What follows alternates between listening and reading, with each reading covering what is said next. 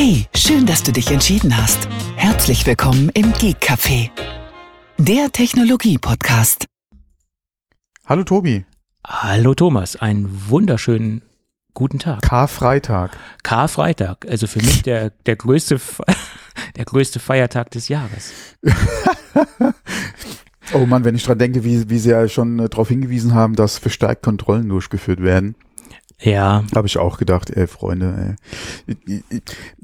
Haben wir letztes Jahr da schon drüber gesprochen, über den Karfreitag und das Jahr davor? Ich glaube ja. Ich glaube, äh, wir reden jedes Jahr über den Karfreitag.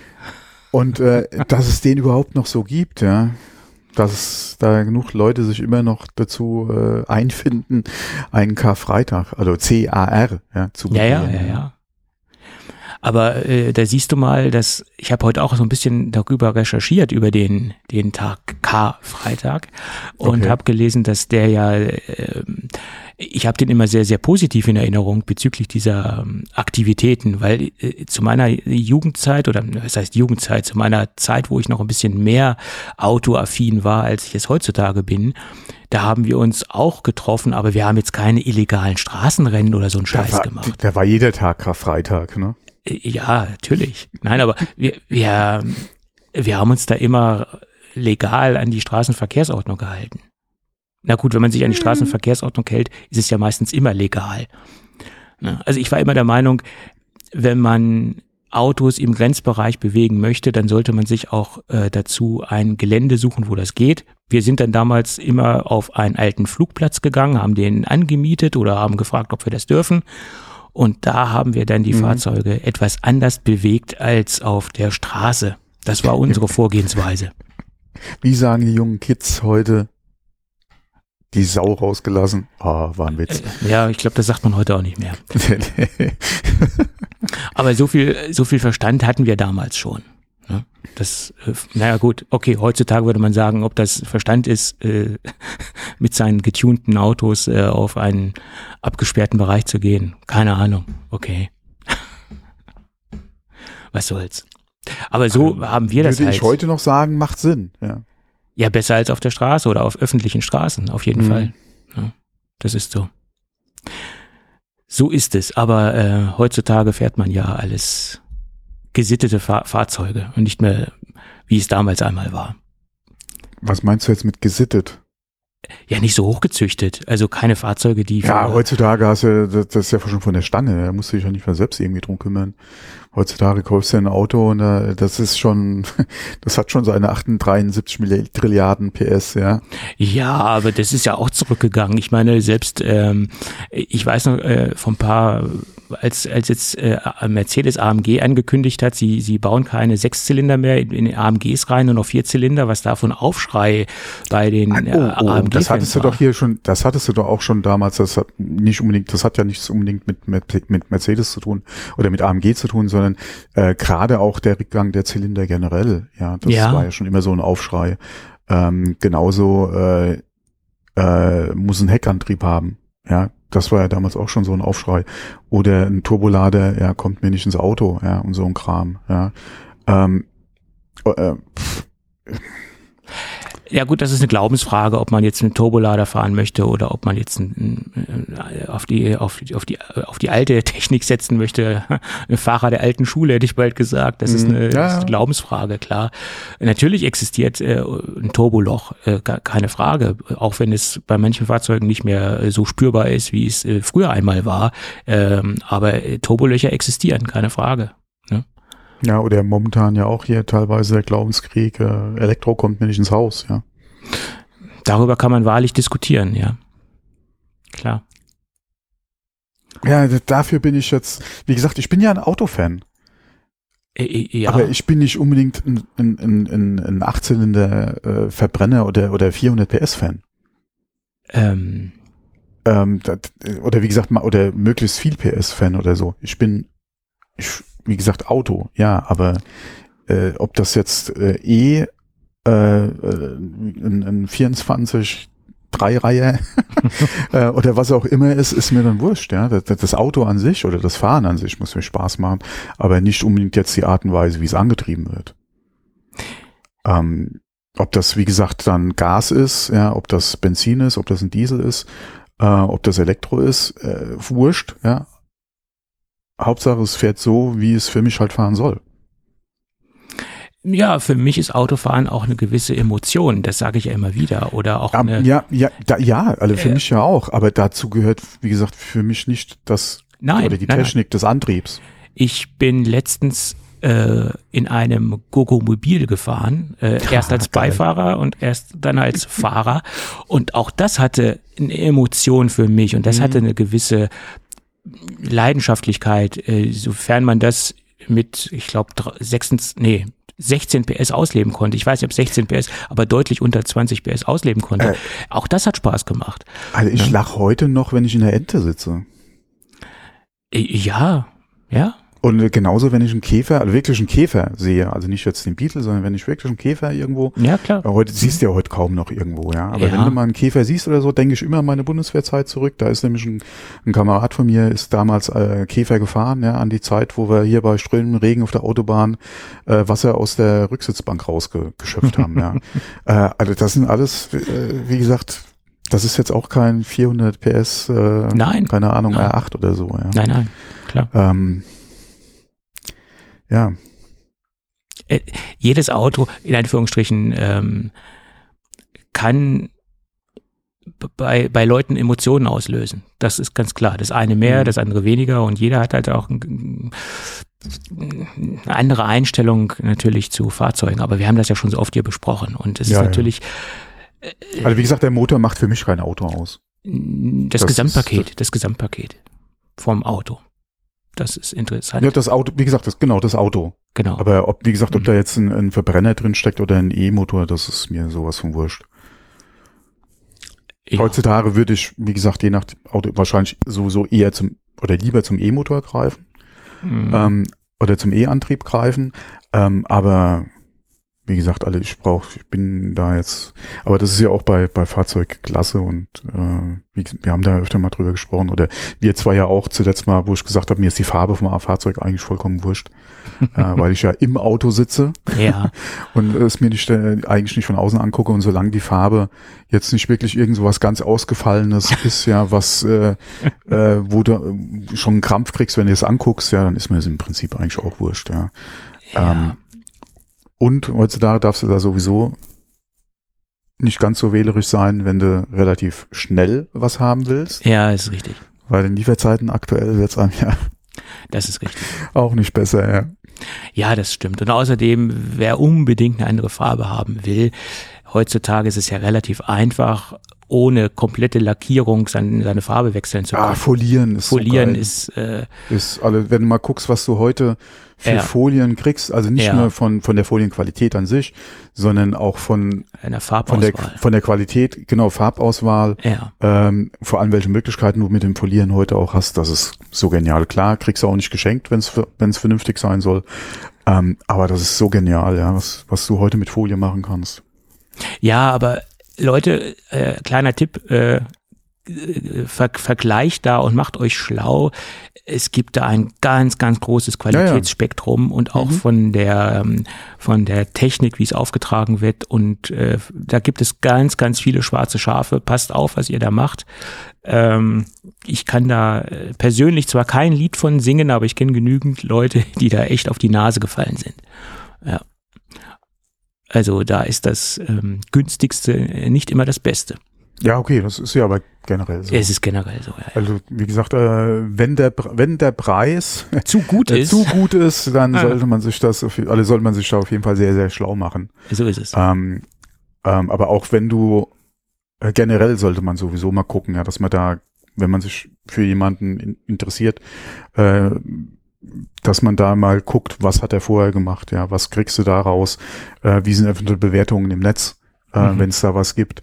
Ähm, weil auch ein hoher Preis oder, oder, ein, oder ein vernünftiger Preis heißt nicht unbedingt, dass du da dann auch Qualität oder die Qualität kriegst, die du dann entsprechend de- des Preises halt auch versprichst.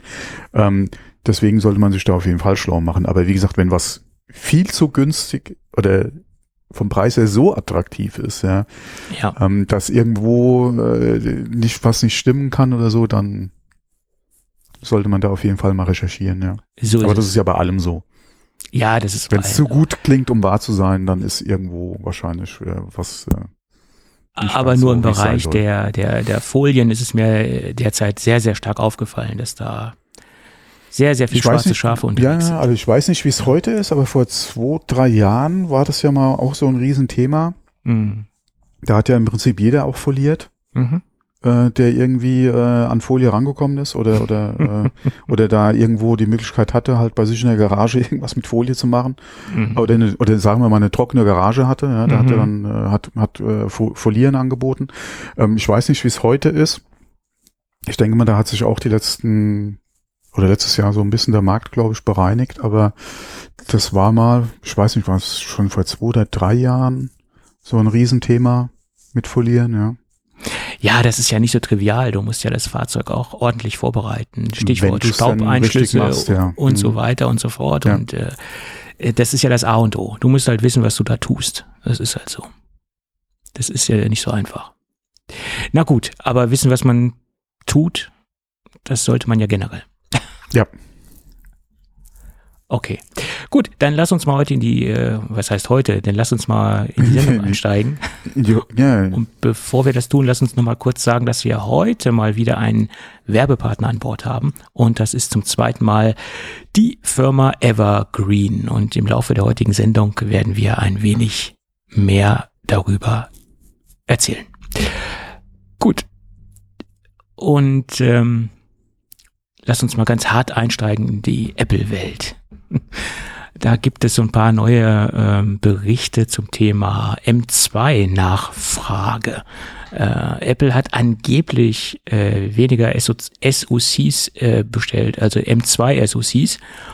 Da gibt es einen Bericht, äh, dass im Monat Januar und Februar angeblich gar keine frischen M2-Chips bestellt worden sind. Äh, erst im Monat März sind die Bestellungen wieder aufgenommen worden. Tja, angeblich geringe Nachfrage. Das ist so der. War, war das nicht im letzten Quartalsbericht, äh, wo Tim Cook auch schon erwähnt hatte, dass die nächsten Monate irgendwie herausfordernd werden, ja. werden, was äh, PC-Verkäufe betrifft, also Macs in dem Fall? Ähm, ich glaube, da war was gewesen äh, letztes Quartal. Also von daher kommt es wahrscheinlich nicht ganz unerwartet. Äh, aber dass man dann hier so drastisch auch mal über mehrere Monate hinweg keine äh, Chips abnimmt, ist äh, ja ist halt die Frage. Hat man vorher schon ja. zu viel gehabt ähm, und äh, da noch so viel Geräte vielleicht auf Halte stehen, dass man die Chips einfach nicht benötigt. Ja. Ähm, schwierig zu sagen. Ja. Ja, Ähm, ich meine, von Apple ist man da eigentlich besseres oder was oder eine bessere Planung gewohnt. Ja. äh, machen wir uns jetzt nichts vor. Ähm, die, die Leistungsunterschiede sind jetzt, jetzt ja nicht so Das auch, riesig, ja, ja. dass sich jetzt jemand, der jetzt ein M1 Max, äh, MacBook Pro hat äh, oder ein M1 äh, Pro MacBook Pro hat, jetzt unbedingt genötigt fühlt, abzugraden auf ein neues Gerät. Ja, ne? vor allem in der aktuellen Situation. äh, wirtschaftlichen Situationen, äh, Genau. Inflation etc. Das äh, wurde da natürlich auch als Grund angeführt im Artikel, dass die, die das aktuelle wirtschaftliche ähm, Geschehen quasi jetzt nicht so dazu einlädt, äh, sich jetzt mal ein neues MacBook zu kaufen. Na, natürlich gibt es einige Leute, die vielleicht das letzte Quäntchen Leistung brauchen und haben wollen. Äh, Stichwort Videoschnitt etc. Äh, da gibt es durchaus Leute, die das haben müssen oder haben wollen. Keine Ja, Frage. okay, aber wenn, wenn man da gerade mal im Geschäftsumfeld guckt, da ist das mit den Ausgaben ja nochmal ein bisschen was anderes Genau. als jetzt privat. Genau. Ähm, aber äh, ja, gehen wir mal vom von Otto Normalanwender Privat aus. genau, Genau. aus. Also äh, mein Gott, wie, also ich drehe jetzt nicht jeden Zentrum, aber so Anschaffungen äh, sind wir uns da schon am überlegen, was wir aktuell machen. Wie gesagt, bei meiner Frau geschäftlich, beruflich sieht das nochmal ein bisschen anders aus, aber bei mir äh, stehen ja auch ein paar äh, Investitionen jetzt noch an. Wie gesagt, der, also um den Mac komme ich ja nicht rum, weil wenn der Mini mal kaputt sein sollte. ähm, Ja. Aber momentan bin ich auch am überlegen, ja, ähm, wird's dann nicht doch wieder ein Mac Mini? Äh, da bist du finanziell nicht ganz so, äh, ähm, äh, oder es reißt nicht ganz so ein Loch in die Tasche, ja. Ähm, aber ja, ich warte ja momentan okay, du kannst immer auf den nächsten Zeitpunkt warten. Also du wartest Aber ja schon sehr lange auf ein neues Upgrade sozusagen. Also Ja, bei, ja, bei mir kommt ja momentan, wie gesagt, jetzt steht halt die WWDC so kurz vor der Tür und die Gerüchte auch mit den MacBook Air, ja, auf, ob da ein 15er kommt etc. Also das will ich jetzt definitiv auf jeden Fall nochmal abwarten, ähm, weil das könnte nochmal was sein, was eventuell äh, dann doch vielleicht den, den Mini auch nochmal schlagen kann. Hm. Klar kostet ein paar Euro mehr, aber das äh, ja, ob das nur ein paar Euro sind, das ist jetzt nochmal eine ganz andere Sache. ja, Das, paar, äh, mh, ja. du weißt, ja, okay. Wir wissen da schon Bescheid, ja. Also so viel Ähm, kann ich sagen. Ich hatte ja den den Mac Mini hier bei mir als Testgerät. Ist Den, ja den leider Einser wieder, aber, oder? Nee, nee, das war der M2 Pro. War den das der ich hatte. M2? Ah, okay. Hm. Ja, ja, der, der M1 hat mich nicht interessiert äh, letztendlich, weil ähm, Ja, genau, was will ich denn mit dem M1? Nein, zum Testen. Was, was, was bringt mir das jetzt? Äh, Ich, ich war ja darauf gespannt, wie sind die Nein, ich habe gedacht, es wäre schon länger her gewesen, damals zum M1 dann. Ach so, nee, ich hatte mal mit dem M1 äh, gearbeitet, klar, äh, aber nur im Rahmen äh, von einem Kunden, der äh, ein Mhm. M1 hatte, die ich eingerichtet habe. Also ich habe schon Erfahrung und ähm, ähm, Erfahrungen, Erfahrungsberichte könnte ich über den M1 wiedergeben. Nee, es ging aber jetzt um den M2 Pro, den ich ja von Apple zum Testen bekommen habe. Und ich kann dir sagen, das ist eine wahnsinnig gute, leistungsstarke Maschine im Alltag. Äh, unter normalen Arbeitsbedingungen habe ich keinen Unterschied zum, äh, zum M1 Max äh, äh, Mac Studio festgestellt, den ich ja als ähm, als Workstation nutze, sozusagen als mein tägliches Hauptarbeitsgerät nutze. Äh, es ist ein wahnsinnig schönes Gerät gewesen, der, der M2 Ja, wie, Pro. wie war das E-Mails schreiben kannst mit beiden ganz gut, ne? Naja, E-Mail schreiben ist ja jetzt nicht meine Hauptanwendung. Also ich, ich mache schon ein bisschen mehr als, äh, als nur E-Mails damit zu schreiben. Ja, Also das Problem ist bei mir, dass ich halt sehr viel äh, Multitasking-Anwendungen habe oder sehr viele Programme habe, die immer offen sein müssen. Und da braucht man schon doch schon eine gewisse Grundperformance. Und ob ich das alles mit einem normalen M1 Mac Mini abhandeln könnte, das stelle ich jetzt mal in Frage, zumindest mit einer normalen Arbeitsspeicherkonfiguration. Also das, was bei mir schon sehr stark beansprucht wird, ist der Arbeitsspeicher. Äh, mit dem SoC, da, das, das müsste ich mal genau austesten, ob da auch ein normaler M1 reichen würde. Aber äh, Arbeitsspeicher ist schon eine Sache, die bei mir sehr stark belegt ist. Ähm, ja, aber wie gesagt, der M2 Pro Mac Mini ist, ist eine wahnsinns gute Arbeitsmaschine, muss ich sagen. Und flüsterleise, ne? also äh, tolles Gerät. Gut, das dazu. Mhm.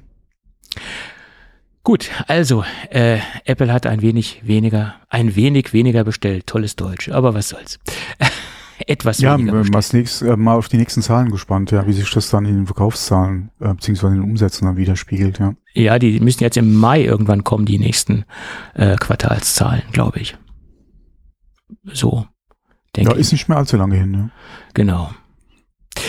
Gut, und dann gab's äh, einen ausführlichen Bericht im Business Insider darüber, dass Apple jetzt angeblich ähm, Stellen streichen möchte im Retail-Bereich, also in den Retail-Stores. Ähm, Ja, da gibt's mit, also gab's mittlerweile einige Berichte dazu, also da können wir mal davon ausgehen, dass das auch so stimmt, Ja, was du äh, da im Business Insider gelesen hast, weil wie gesagt, das haben jetzt andere Medien oder oder äh, ähm, ja doch andere Medien jetzt auch gebracht, die Mhm. Story. Von daher können wir davon ausgehen, dass das dass das schon so passt, ja. Naja, und ich meine, der Business Insider ist ja auch äh, normalerweise ein, ein, ein, ein, eine ja. seriöse Quelle äh, für Ja. sowas. Ne? Zumindest sieht es so aus, dass es sein kann, dass Apple Stellen streichen möchte ähm, äh, oder dass Mitarbeiter äh, ja, bedroht sind, entlassen zu werden, sagen wir es mal so. Äh, konkret sieht es so aus, dass äh, einige Teile, äh, Teilbereiche von den, vom Apple Store oder einige Mitarbeiter, die in Teilbereichen arbeiten, aufgefordert sind, sich intern neu zu bewerben oder auf andere Stellen sich äh, intern zu bewerben. Äh, sollten sie das nicht tun, könnte es sein, dass sie entlassen werden. Das ist die aktuelle Situation. Äh, USA, Europa und Asien ist davon betroffen. Ähm, das sind teilweise Mitarbeiter, die dafür zuständig sind, ähm, neue Store-Konzepte zu, zu erarbeiten oder neue Stores äh, zu gestalten ähm, und ähm, ja für das ganze Management der Stores zuständig sind, also administrative Dinge machen. Also das sind die Teilbereiche, die im Moment davon am stärksten betroffen sind. Könnte daraus schließen, dass so Expansionsgedanken bezüglich Retail Stores so ein wenig zurückgeschraubt werden. Hm? Das ist so mein Gedanke, den ich daraus äh, schließe aus der ganzen Situation. Ja, die Frage ist, inwieweit halt momentan geplant wird, noch neue Stores irgendwo zu eröffnen, ja. Ja. Äh, ich denke, die laufenden Projekte werden sicher noch abgeschlossen. Ähm, aber inwieweit dann neue jetzt erstmal in der aktuellen Situation dann in, Genau. in, in die Planung gehen, ist halt die Frage, ja. Ja. Das ist so. Ähm, das passt wunderbar zum nächsten Thema, weil es gibt jetzt den ersten Retail Store in Indien. In Mumbai hat nämlich der schon extrem lange in Planung be befindliche oder der wird in Kürze aufmachen. Apple hat da jetzt so ein Statement rausgehauen, Eröffnung in Kürze. Das äh, kann man sich jetzt selbst ausrechnen, äh, was in Kürze bedeutet. Ähm, wird Demnächst. demnächst, bald, äh, zeitgleich, nicht zeitgleich, zeitnah, ja genau, wird der erste Apple Store in Indien aufmachen, also der erste offizielle Apple Retail Store in Indien aufmachen auf 2000 Quadratmeter. Äh, Ausstellungsfläche äh, ja wird äh, in üblicher Apple-Manier und Darreichungsform äh, in Indien ein Apple Store eröffnet. Äh, Man konnte so ein bisschen herauslesen, ähm, ja, das übliche Apple-Styling mit äh, lokalen architektonischen äh, Akzenten, sage ich jetzt mal. Das ist ja üblich, dass Apple sich so ein bisschen äh, an das Lokale orientiert, was, was vor Ort ist, aber natürlich den ganz typischen Apple-Style mit hineinbringt. Ja, bin ich gespannt, äh, wann das genau passieren wird. Äh, und das Ding ist ja schon extrem lange in Planung und ähm, es gab da ja eine Menge Schwierigkeiten seitens der Regierung, seitens der äh, ja äh, Anträge, die dort eingereicht worden sind. Also da gab es eine Menge äh, bürokratische Hürden, äh, die Apple da genommen hat. Und ich glaube, das hat, hat sich jetzt schon über fünf Jahre hingezogen. Und jetzt endlich äh, wird es dann irgendwann passieren, dass er eröffnet wird. Tja, der Zukunftsmarkt Indien, ne? Boah, bei 2000 Quadratmeter, stell dir das mal vor, ja. Äh, ja, ja. Es ist äh, eine Menge, eine Menge. Hm. Das ist riesen, ja. Das, was ist riesen? Aber das ist wirklich groß, ja. Also 2000 Quadratmeter ist schon eine schöne Größe, ja. Ich meine, man könnte das auch alles etwas komprimierter unterbringen, weil so riesig ist das Portfolio äh, von Apple ja jetzt auch nicht, dass man jetzt unbedingt diese, diese Fläche benötigt. Ne?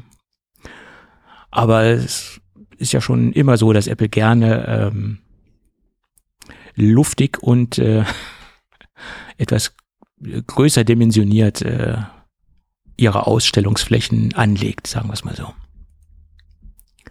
Ja, es ist halt auch die Frage, was haben sie da, oder was, ähm, was ist da halt alles in diesen 2000 Quadratmeter mit drin, ne? wenn, wenn sie da noch äh, ein, ein Kino oder, oder halt so ein, äh, noch äh, verschiedene Trainings- oder Seminarräume mit drin haben, äh, wie in einigen Flagship-Stores ja auch.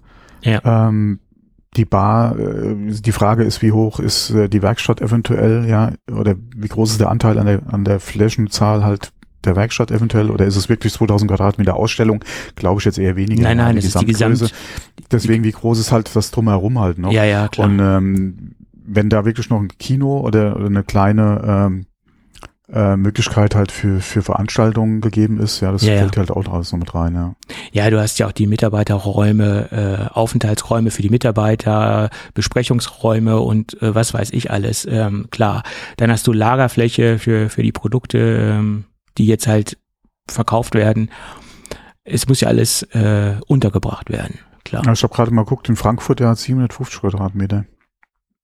Okay, okay. Das ist natürlich äh, ein bisschen kleiner. Ja. Ja, unwesentlich. Ja, Bisschen ist gut. Unwesentlich kleiner.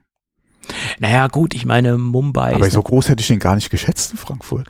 Mumbai ist natürlich auch eine wahnsinnig große Metropole, ne? das ist ganz klar. Ja. Ja, und wie gesagt, ist halt die Frage, was haben sie da alles noch an Genau. geplant an, an, an, an, äh, an Nutzung der Fläche dann auch. Ja. Äh, und wie gesagt, äh, Frankfurt kam mir jetzt nicht so groß vor wie 750 Quadratmeter. Deswegen ist auch da wieder die Frage, was zählt alles in die 750 rein? Ähm, beziehungsweise äh, wie, wie sehr habe ich mich halt einfach an der Größe verschätzt, ja, von, Hat, hat Frankfurt Von dem, was zwei er- oder nur einen? Äh, das ist eine gute Frage, wie wir sie mittlerweile hatten. Ich weiß auf jeden Fall von zwei, also nicht direkt in der Stadt, sondern du hast ja den äh, Der MTZ? zwei, zwei auf jeden Fall. Kann es. Nee, drei haben die mittlerweile nicht. Ich glaube zwei, oder? Also du hast ja eine im Main-Taunus Center. Genau. Ne? Mhm. Mhm. Oder Zentrum heißt es doch, ne? Main-Taunus. Ma- mein Zentrum. Towns-Zentrum, MTZ, Ja, okay. ja, genau. Mhm. Und ich glaube in der Innenstadt noch irgendwo was. Genau, Ne? ja, Mhm. aber das war's, glaube ich, auch. Ich glaube, mehr sind's nicht. Okay, na immerhin. Der, der, der nächste offizielle Apple Store ist in Hannover, wenn ich äh, Ja, von dir, ja. Hm. Ja. 100 Kilometer. So ist es. Naja, gut. Lass uns doch mal über das Thema sprechen, was diese Woche, glaube ich, die Apple-Welt ähm, am stärksten bewegt hat. Hast du dir das Tim Cook-Interview in der äh, GQ äh, zu Gemüte geführt? Nein. Nein, wurde sogar Jedenfalls übersetzt. nicht- Also, ja, also nicht Ja. das, also nur das, was ich in Ausschnitten in anderen Berichten darüber gelesen habe. ja, Also die, an die Quelle selbst bin ich nicht rangegangen, muss man sozusagen, ja. Äh, Ich habe auch das, ich habe es nicht komplett durchgelesen. Ich habe mir gewisse Fragmente, gewisse Abschnitte rausgesucht, die ich äh, interessant finde äh, und habe dann auch so ein paar Zusammenfassungen gelesen. Und ähm, da habe ich, da haben wir doch mal wieder alle gesehen, dass Apple nach meiner Meinung absolut nichts dem Zufall überlässt. Das war doch, oder das ist doch eine wunderbar strategisch ausgerichtete Kampagne, in Anführungsstrichen Kampagne, aber ein strategisch ausgerichtetes Interview. Genau zur richtigen Zeit, genau die richtigen Statements rausgehauen und nach meiner Meinung auch genau das richtige Blatt oder die richtige Gazette oder das Magazin rausgesucht für genau das, was Apple erreichen möchte oder wie Apple sich positionieren möchte. So sehe ich das. Und das zeigt auch, was der lange Plan ist oder was der die diese lange Roadmap ist, wo Intel, äh, wo Intel sage ich schon, wir kommen jetzt auf Intel, wo Apple das MR Headset, also das Mixed Reality Headset positionieren will äh, weil GQ ist ja nun wirklich beileibe kein ähm, Technikmagazin. Das ist ein Magazin, sag ich mal so, für, für die breite Masse. Ist ein Lifestyle-Magazin. Und ich habe da herausinterpretiert, dass genau diese Brille im, im, im langen, in der langen Roadmap gesehen, Apple als Hilfsmittel für allerlei Dinge positionieren will und es nicht als das Gerät für den Nerd, für den Technikfreak, sondern als Hilfsmittel für, tja, für den Alltag. Das ist, denke ich, die, die Roadmap, die Apple gehen will. Wahrscheinlich nicht, mit dem ersten Produkt, mit dem ersten Gerät, aber der lange Weg ist, denke ich, doch ganz stark vorgezeichnet. Auch das, was Tim Cook zum Thema äh, Augmented Reality gesagt hat. Ähm, er hat ja nichts Konkretes gesagt zum Produkt. Also das hat er ja alles sehr ähm, oberflächlich gehalten. Er hat sich ja nur konkret zu der Technologie geäußert, wo diese Technologie eingesetzt werden kann, wo er äh, den Sinn sieht, wo er den Weg sieht. Äh, und er hat nochmal stark betont, dass das für ihn das Thema schlechthin ist, äh, dass man das äh, im Bildungswesen einsetzen kann, als unter, in der Unterhaltung einsetzen kann, im Gesundheitswesen, äh, als Hilfsmittel für Leute, die in irgendeiner Weise eine körperliche Einschränkung haben. Also dass das ein ein Produkt ist, was mehr oder weniger in den nächsten Jahren in den Alltag äh, sich schleichend äh, einfinden soll. Und das ist ein sehr gut platziertes Interview und äh, finde ich marketingtechnisch, äh, aussagetechnisch, PR-technisch äh, schon ein, ein, ein sehr guter, ein, ein sehr guter Schachzug, äh, den Apple da äh, eingeschlagen hat oder den Apple gezogen hat oder wie man es auch nennen mag. Also das Interview war gut gemacht, muss ich sagen. Und wie hast du das so wahrgenommen bezüglich AR oder bezüglich das, äh, diese Positionierung äh, äh, im, im Fachblatt?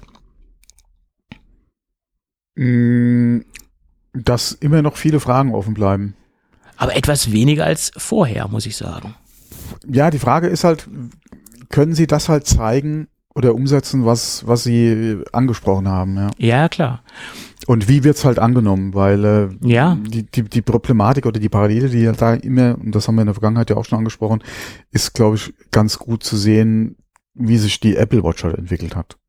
Von dem ersten Hm. Produkt und der Vorstellung, wie Apple das hatte, zu dem, was es heute ist, ja, äh, Ja. hat die Entwicklung ist ja auch, denke ich mal, ein bisschen anders gelaufen. Oder die, die Apple Watch hat ihren Platz gefunden aufgrund ähm, der, der, äh, der Anforderungen, die die Kunden einfach an die Uhr oder an, an das Produkt halt haben. Und äh, das Schöne ist ja, äh, dass es ja in der Regel äh, viel die Software ist. Klar, die Sensoren, die dann noch mit reinkamen, okay. Aber dass es ja doch viel die Software ist, dass du da viel halt auch noch an dem Produkt machen kannst, wenn es schon draußen ist. Mhm. Ähnlich wird's ja dann auch mit der Brille sein. Du kannst da viel auch noch über die Software machen. Und die Frage ist halt, wird, äh, oder hat Apple jetzt schon so die richtige Idee und Vorstellung für das Produkt? Mhm. Und was sagt der Kunde halt dazu? Weil wenn Ja. der Kunde nachher nur spielen will mit dem Ding, äh, man kannst du so viel äh, andere Features reinstecken oder Ideen haben, wie du willst. Das ist genauso, wenn er halt keinen Bock äh, auf Spiele hat, weil das einfach nicht so das, das Ding ist, ja, mit dem von, von der von der Brille an sich halt einfach, ähm, gerade auch mit dem abgeschlossenen und das, wie gesagt, das man muss halt gucken, was, was der Markt dann oder wie der Markt es halt einfach annimmt, ja. Viel ist natürlich jetzt erstmal davon abhängig, was zum Start halt einfach da ist oder Mhm.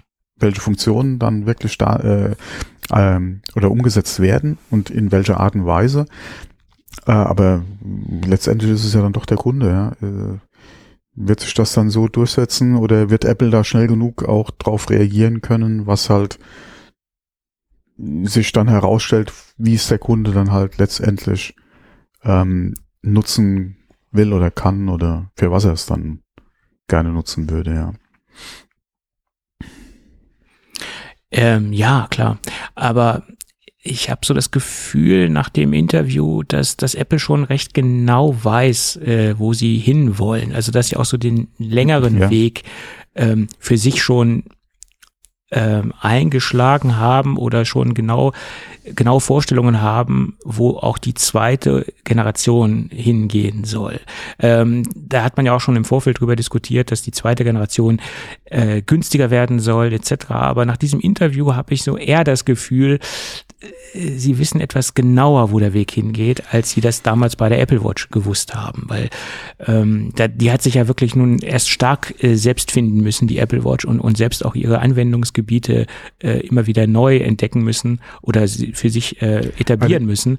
Und hier habe ich das Gefühl, dass sie etwas konkreter wissen, wo die Reise hingehen soll. Also ich denke, dass Apple ganz klar die Vorstellung hat, dass AR, Mhm. also bei Mix spricht man ja von Virtual Reality und Augmented Reality und Genau. dass Apple ganz klar davon ausgeht, dass die Killer-Anwendung AR ist. Also Das se- sehe ich ja auch persönlich genauso, ähm, dass das, und das, das und das bedeutet allerdings, dass du die Brille nicht nur zu Hause ähm, oder wie gesagt zum Spielen äh, mh, oder oder wie gesagt am, an deinem Schreibtisch oder so halt aufhast, mh, sondern in, zumindest mal im ganzen Haus. Mhm. beziehungsweise ja dann auch draußen, weil da hast du wahrscheinlich so mit den größten Nutzen ähm, von einer AR-Anwendung dann, ja, weil du hast, wie gesagt, nicht deinen, dein, oder klar kannst du auch das, das, also auf jeden Fall keine virtuelle, sondern du hast entweder live, ja, dass dann, dass dann die AR in dein Sichtfeld einfach projiziert wird, oder aber du hast das Bild durch die Kamera aufgenommen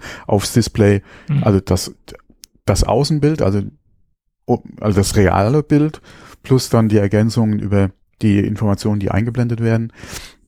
Und ich denke mal, das ist eigentlich so die Anwendung, die sich Apple hauptsächlich oder davon ausgeht, dass das halt das Killer-Feature sein wird. Ja, Ähm, inwieweit das natürlich schon angenommen wird, beziehungsweise wie gut es umgesetzt wird, ja, und für welche Anwendungen am Anfang dann halt auch entsprechend die Lösungen da sind, ähm, muss man dann mal abwarten, weil äh, was hast du zu Hause, wo sich AR dann auch wirklich anbieten würde. Ja, das ist richtig. Das ist richtig. Und ich bin ja auch der Meinung, dass das erst bei der zweiten Generation erst richtig Traktion äh, oder erst richtig Traktion für die breite Masse äh, geben wird.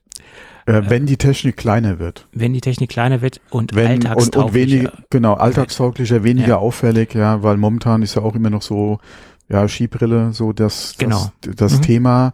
ja, Und das ist jetzt nichts, was ich gerne irgendwie ständig auf der Nase hätte. Ja. genau. Aber ich meine, ähm, irgendwann muss Apple ja mal anfangen, in den Markt Ja, einzusteigen und Ja. äh, es ist ja nie der richtige Zeitpunkt, ähm, wenn es danach geht. Äh, Produkte müssen sich weiterentwickeln und es muss, es muss ja irgendwann mal eine Generation 1 geben. Und ähm, nach dem Interview bin ich doch schon der Meinung, ähm, dass es doch sehr wahrscheinlich ist, dass wir irgendwas auf der WWDC dazu sehen werden. Äh, in der letzten Sendung habe ich ja noch gesagt, na ja, also hundertprozentig sicher ist das nicht. Aber nach dem Interview sehe ich es schon zu, naja, 80 Prozent, dass wir auf der WWDC was Ja, sehen. German hat jetzt auch gesagt, dass er davon ausgeht, dass äh, die Ja. Vorstellung, oder dass wir auf der WWDC zu was sehen würden. Ja. Kuo hat jetzt gesagt, Ja. es stir es, äh, die, die Idee stirbt mit der oder würde damit ster äh, oder es, nee, die Idee der Brille ist stark davon abhängig, ob sie auf der WWDC jetzt gezeigt wird. Oder der Erfolg der Brille ist stark davon abhängig, Ja. ob sie auf der WWDC jetzt gezeigt wird. Ja. Also laut Kuo. Ähm, ähm, ob das, wie gesagt, ja, ist halt die Frage. Äh, nach wie vor wird es für mich halt am meisten Sinn machen. Du siehst halt auf der WWDC. Ja. Ähm, aber äh, es ist halt die Frage, geht Apple wirklich davon aus, dass sie schon so weit sind? Oder welche Produkte haben sie sonst noch und würden vielleicht mit der Brille eventuell gerne was eigenes noch machen? Hm. Könnte sein, aber wie gesagt, für mich würde es eigentlich Sinn machen, gerade aufgrund ja, der WWDC und die Entwickler und die Möglichkeiten, die du hast mit den ganzen Sessions, dass du jetzt halt ähm, zumindest mal vielleicht noch nicht das finale Produkt hast, aber dass du zumindest mal den Entwicklern was an die Hand geben kannst. Hier, wir Ja. haben hier ein Entwicklerkit oder was auch immer. Ja. Dagegen könntet ihr schon mal äh, Entwickeln. anfangen, euch Gedanken zu machen und äh, so die ersten Apps mal zusammenzuschrauben. Ja. Mhm. Das sehe ich auch so. Es ist, äh, ist ja nicht gesagt, dass es äh, zeitnah, äh, dass der Verkaufsstart zeitnah vor der Tür stehen muss. Da hat ja in Anführungsstrichen Apple noch ein bisschen, ich will jetzt nicht sagen alle Zeit der Welt, aber ähm, äh, da kann man ja schon noch mal so ein halbes Jahr, ich sag mal, obendrauf geben. Ich denke, das ist, äh, ist denke ich, gu- gut zu realisieren, wenn man jetzt sagt, ähm, im halben Jahr kommt das Ding raus. ja, ich glaube nicht, dass wir hier ein Produkt haben, wo es dann heißt, ja, nächste Woche könnt ihr. Nein. ihr könnt jetzt Nein, Äh, die, die Nein, nächsten drei jetzt bestellen und ausgeliefert wird's in der Woche oder so. Das Hm. glaube ich auch nicht. Zumindest gehen ja alle Gerüchte derzeit davon aus, dass es ähm, frühestens Ende des Jahres oder später Herbst kommen soll, wenn sie es auf der WWDC vorstellen. Hm. Ja, gut. Ja, ich denke mal, es wird schwierig für Apple. Ja? Ähm, weil wenn man mal guckt, ja, äh, angeblich hat äh, Sony ja die Produktionszahlen der VR2 äh, ja runtergesetzt, Mhm. also äh, aber, ähm, reduziert die Produktions, äh, also die Menge, die sie, Mhm. die sie produzieren wollen. Und angeblich hat ja, da war es letzte oder vorletzte Mal, wo wir darüber gesprochen haben, wo ich gesagt habe, ja, wir müssen mal so die Verkaufszahlen der, der Quest Pro wissen. Ähm, angeblich hat ja Meta von der Quest Pro äh, auch nur 300.000 Stück verkauft.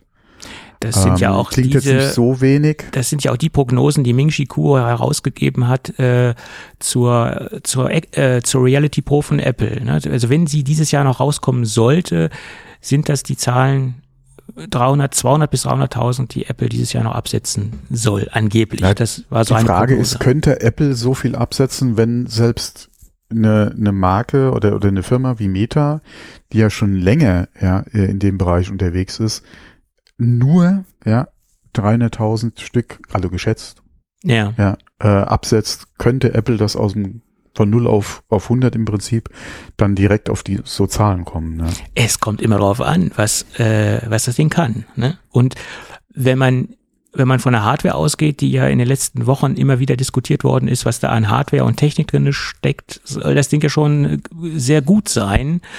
Und die äh, Meta, äh, Meta, wie heißt das Ding? Meta Quest? Nee, wer ist das jetzt? Äh, die Quest Pro, ja. Quest Hm. Pro in den Schatten stellen, hardware-technisch. Das, wenn das Ja, alles ich stimmt. denke mal, ich, ja, ja, ich, die Quest Pro ist jetzt technisch äh, auch nicht so schlecht. Ich denke mal, da, wo Apple wirklich ein heißes Eisen im Feuer hat, ist halt wirklich einfach die Apple Silicon. ja, Das, klar. die ist momentan gerade im mobilen Bereich so weit vorne. Ähm, da haben sie auf jeden Fall äh, einen großen Vorsprung. Ja. Ob sie jetzt wirklich so viel besser ist, was jetzt Display und, und, und Linsentechnik betrifft, muss man mal abwarten, was sie letztendlich dann wirklich verbauen an Komponenten. Ähm, aber da ist, denke ich mal, die Quest Pro auch gut aufgestellt. Ja, die haben da ja auch äh, jetzt wirklich keinen keine, keinen billigen China äh, Plastik, der Kram da drin, sondern das ist ja auch Ja. vernünftige Technik. Klar können wir davon ausgehen, dass Apple da noch mal ein bisschen mehr Qualität drin hat. Mhm. Ähm, aber ob das wirklich dann so viel besser ist, wie man so gerüchteweise hört, muss man mal abwarten. Aber klar, alles im, alles, was mit Apple Silicon zu tun hat, pf, mein Gott, da, da kann keiner momentan mithalten, ja. Das ist so, genau. Und die restlichen Komponenten, die Sony Displays etc., das sollen ja auch alles hervorragende Komponenten Mhm. sein, die da drin stecken. Ähm, Pancake-Linsen, ne, das, äh, da haben sich ja. Ja. in der letzten Woche äh, fast alle dran aufgehängt, dass diese Linsen so exorbitant besser sein sollen als die anderen Linsen, die äh, verbaut werden von den von den Marktbegleitern. Da, da, wie Ähm, gesagt, das muss man mal abwarten, weil die Meta, äh, das ist ja auch hier äh, von der Technik her sehr ähnlich. Ja, aber keine Pancake-Linse, ne? Doch, doch, doch, doch, doch. E- Echt? Bist du sicher? Quest Pro, ja, ja, Quest Pro, Pancake, ja, Okay, definitiv. okay. Ähm, da müsste ich jetzt schon sehr falsch liegen. Also ich bin da zu 99,9 Prozent sicher. Mhm. Äh, eigentlich zu 101, hun- zu 100,1, aber sagen wir oh, mal oh, oh, oh. 90,9. Okay. Äh, und ähm, deswegen sagte ich ja eben auch, muss man mal gucken, inwieweit die qualitativ dann wirklich so viel besser sind. Will ich nicht abstreiten, gerade weil sie ja dann auch etwas nach der, äh, beziehungsweise die Brille ja jetzt kommt und du ja dann zwischendrin die Entwicklung hast. Die, am, wie gesagt, bei den Komponenten ging die Entwicklung ja auch weiter. Die Spezifikationen für die Quest standen ja schon einiges vorher fest. Äh, wahrscheinlich, ja, äh, schon vorher fest. Wie gesagt, Apple hat da ja auch zeitlich den Abstand, ähm, wo sie, wie gesagt, da muss man halt mal gucken, was das halt ausmacht an, an der Qualität, die letztendlich von den Komponenten dann verbaut wird.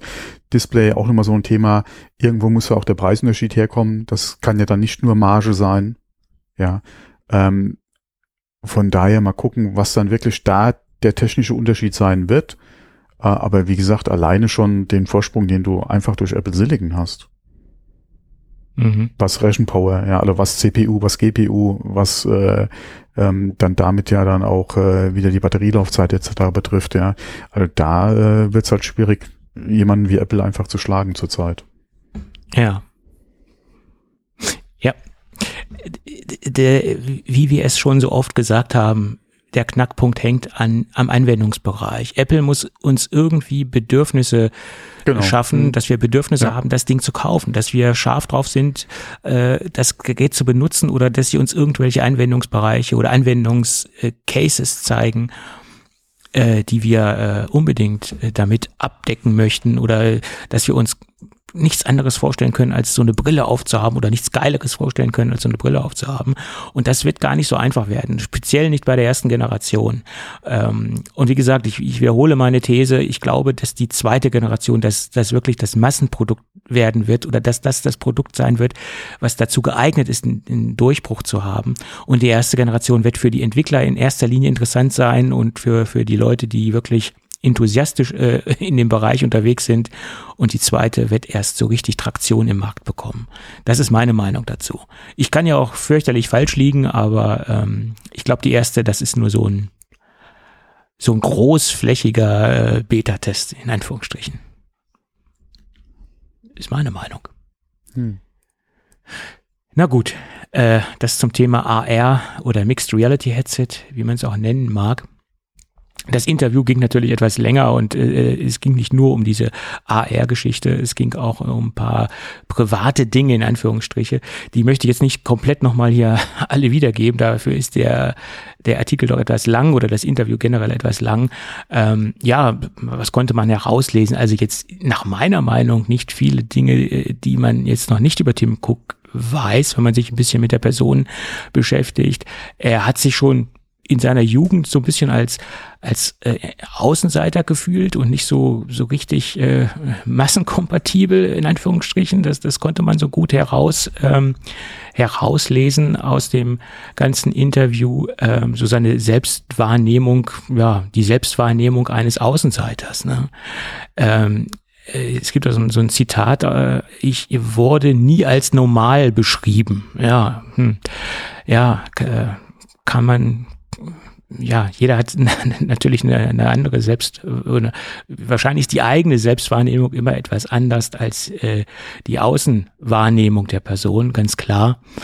Aber ähm, das, was man noch so lesen konnte, ja, das Übliche halt. Er ist sehr naturverbunden, ist sehr viel in der Natur, da findet er seinen Ausgleich. Ähm, äh, und, und hält sonst vieles äh, seiner, seiner privaten Dinge aus der Öffentlichkeit heraus. Und das ist ihm nach meiner Meinung auch bisher immer sehr gut gelungen, ähm, äh, sehr viel seiner privaten Dinge nicht in die Öffentlichkeit zu stellen.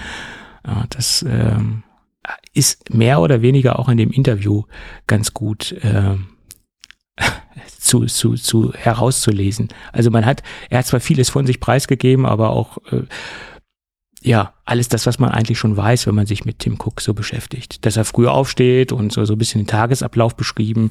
Ja, mein Gott, das wussten wir alles schon früher, äh, wie so, so, so grob der, der, der Businessablauf bei ihnen aussieht, äh, dass er viel Sport macht ähm, und so weiter und so fort. Also alles Dinge, die sich eigentlich äh, aus der, aus der, äh, aus der normalen alten Berichterstattung äh, heraus wiederholt hat nichts großartig Neues nach meiner Meinung. Ich denke, für viele, die sich mit dem Cook nicht beschäftigen, durchaus ein interessantes Interview, aber für viele, die äh, schon im Thema sind, äh, alles nur Wiederholungen. Also so habe ich es zumindest empfunden. Und dann hat er noch so ein bisschen über äh, Steve Jobs gesprochen, so nach dem Motto, ähm, so eine Persönlichkeit wie Steve Jobs kommt in im, in, in einem Jahrhundert nur ein oder zweimal vor. Also das, die, die Person Steve Jobs hat er ähm, äh, doch sehr hoch gehängt. Äh, das ist auch ähm, durchaus berechtigt. Die, die, diese These und diese Aussage kann ich nur unterschreiben. Aber ich finde, man hatte auch so ein bisschen unterschwellig rausgelesen, finden, das ist jetzt meine Interpretation, dass er so ein bisschen äh, im, im, äh, mit seiner Rolle, dass er so ein bisschen im Schatten von, von Steve Jobs äh, steht, sich nicht so gut zurechtfindet oder da, da, dass er so ein Problem damit hat. Das habe ich zumindest aus dem Interview herausgelesen oder für mich interpretiert, ähm, dass, dass, ähm, dass das ihn so ein bisschen auf der Seele liegt, dass er im, im großen Schatten von äh, Steve Jobs unterwegs ist ähm, und dass ihm sicherlich auch stark bewusst ist, dass er dieses, äh, diese äh, diese Personalie oder diese, diese Zeit von Steve Jobs niemals ähm, übertrumpfen kann oder äh, auf Augenhöhe unterwegs sein kann mit Steve Jobs. Äh, ich glaube, dass das, das ist ein Problem in Anführungsstrichen oder das ist so ein, so ein Ding, was ihn so ein bisschen beschäftigt. Also, so interpretiere ich das zumindest. Ja. Das zum Interview. Auf durchaus ein, ein lesenswert sollte man sich mal anschauen. Wir verlinken die deutsche Version äh, in den Show Notes. Ja, und für alle diejenigen, die sich äh, für Fashion interessieren, es wurde auch genau aufgelistet, was er so, so trägt oder welche Brands er trägt, ähm, finde ich auch ganz interessant. Relativ normale Klamotten, also jetzt nichts, jetzt keine riesengroßen Edelmarken. Ja gut, ein T-Shirt, ja okay. Man muss jetzt nicht unbedingt ein T-Shirt für 300 Euro als normale Klamotte bezeichnen, das ist schon richtig, aber der Rest war relativ normal. Also Jeanshose von, von Levis, äh, das ist jetzt relativ normal. Ne? Das ist jetzt nichts exorbitant äh, ausgefallenes. Ja. Gut, das zum Interview. Und das wurde ja echt medial wirklich durch die, Apple-Welt geprügelt. Das hat mich jetzt wieder stark gewundert. Ja, wir haben jetzt auch drüber gesprochen. Ja, mein Gott. Mein Gott, mein Gott. Gut, äh, und wo wir noch gerade bei der Apple-Brille waren ähm, oder sind, wir sind ja immer noch mittendrin, da gab es jetzt auch nochmal etwas hochauflösende Bilder äh, zu den eigentlich geleakten Komponentenbilder. Äh, und äh, diese Bilder bestätigen eig eigentlich nur, dass man immer mehr daraus erkennen kann, ähm, dass es ähm, Bilder sind, die ähm, äh, dass es Bilder sind, die äh, dahin gehen, dass die Apple-Brille vom Design immer mehr in den Skibrillenbereich hineingeht. Ja, also das, das, wenn man sich diese Komponenten genau anschaut, kann man das immer mehr erkennen. Wenn diese Komponenten echt sind, das muss man natürlich auch immer noch äh, in Betracht ziehen, dass es vielleicht Fake-Komponenten sind. Möglich. Ja, klar, die Möglichkeit besteht, aber ich gehe mal nicht davon aus, weil es sah schon sehr, sehr gut aus, was man da an, an Leaks gesehen hat, ja. Ja, zumal sie jetzt auch hochauflösend sind. Ähm, mhm. äh, das ist immer ein guter Indikator dafür, dass es sich um echte Komponenten handelt. Ne? Das, äh, so sehe ich das. Gut, ich glaube, den Komplex äh, Mixed Reality Headset können wir für heute abschließen. Ja. Bis zur WWDC können wir den dicht machen jetzt. Das, das glaube ich nicht. Ich glaube, da wird es noch ein paar Gerüchte, noch ein paar Gerüchte mehr also, geben. Also wenn es wirklich zur WWDC, WWDC kommt, werden wir kurz vorher, denke ich mal, schon noch mal ein paar gewaltige ähm, oder höchst gehe ich davon aus, wenn wir auf jeden Fall noch mal was genaueres auch hören dazu. Ich bin mal gespannt, ob so, so zwei Tage, äh, zwei Tage mhm. vor der WWDC oder einen Tag vor der WWDC, ob es da nochmal so ein, so ein großes Hardware-Leak gibt. Mhm. Äh, Was natürlich schade wäre für Apple, beziehungsweise für uns ja auch, weil so ja, auf der WWDC dann Spannung. hier und die Überraschung und genau. Ähm, aber äh, ja, äh, mein Gott, äh, wir sind ja alle so äh, gespannt jetzt mittlerweile drauf, dass äh, ähm, wie gesagt, wir uns dann auch mal über, über so einen Leak dann noch freuen würden. Aber ist klar, für Apple generell, nicht nur für Apple wäre es halt schade. Weil dann halt viel von dem Wow-Moment auf der WWDC dann einfach verloren geht, ja.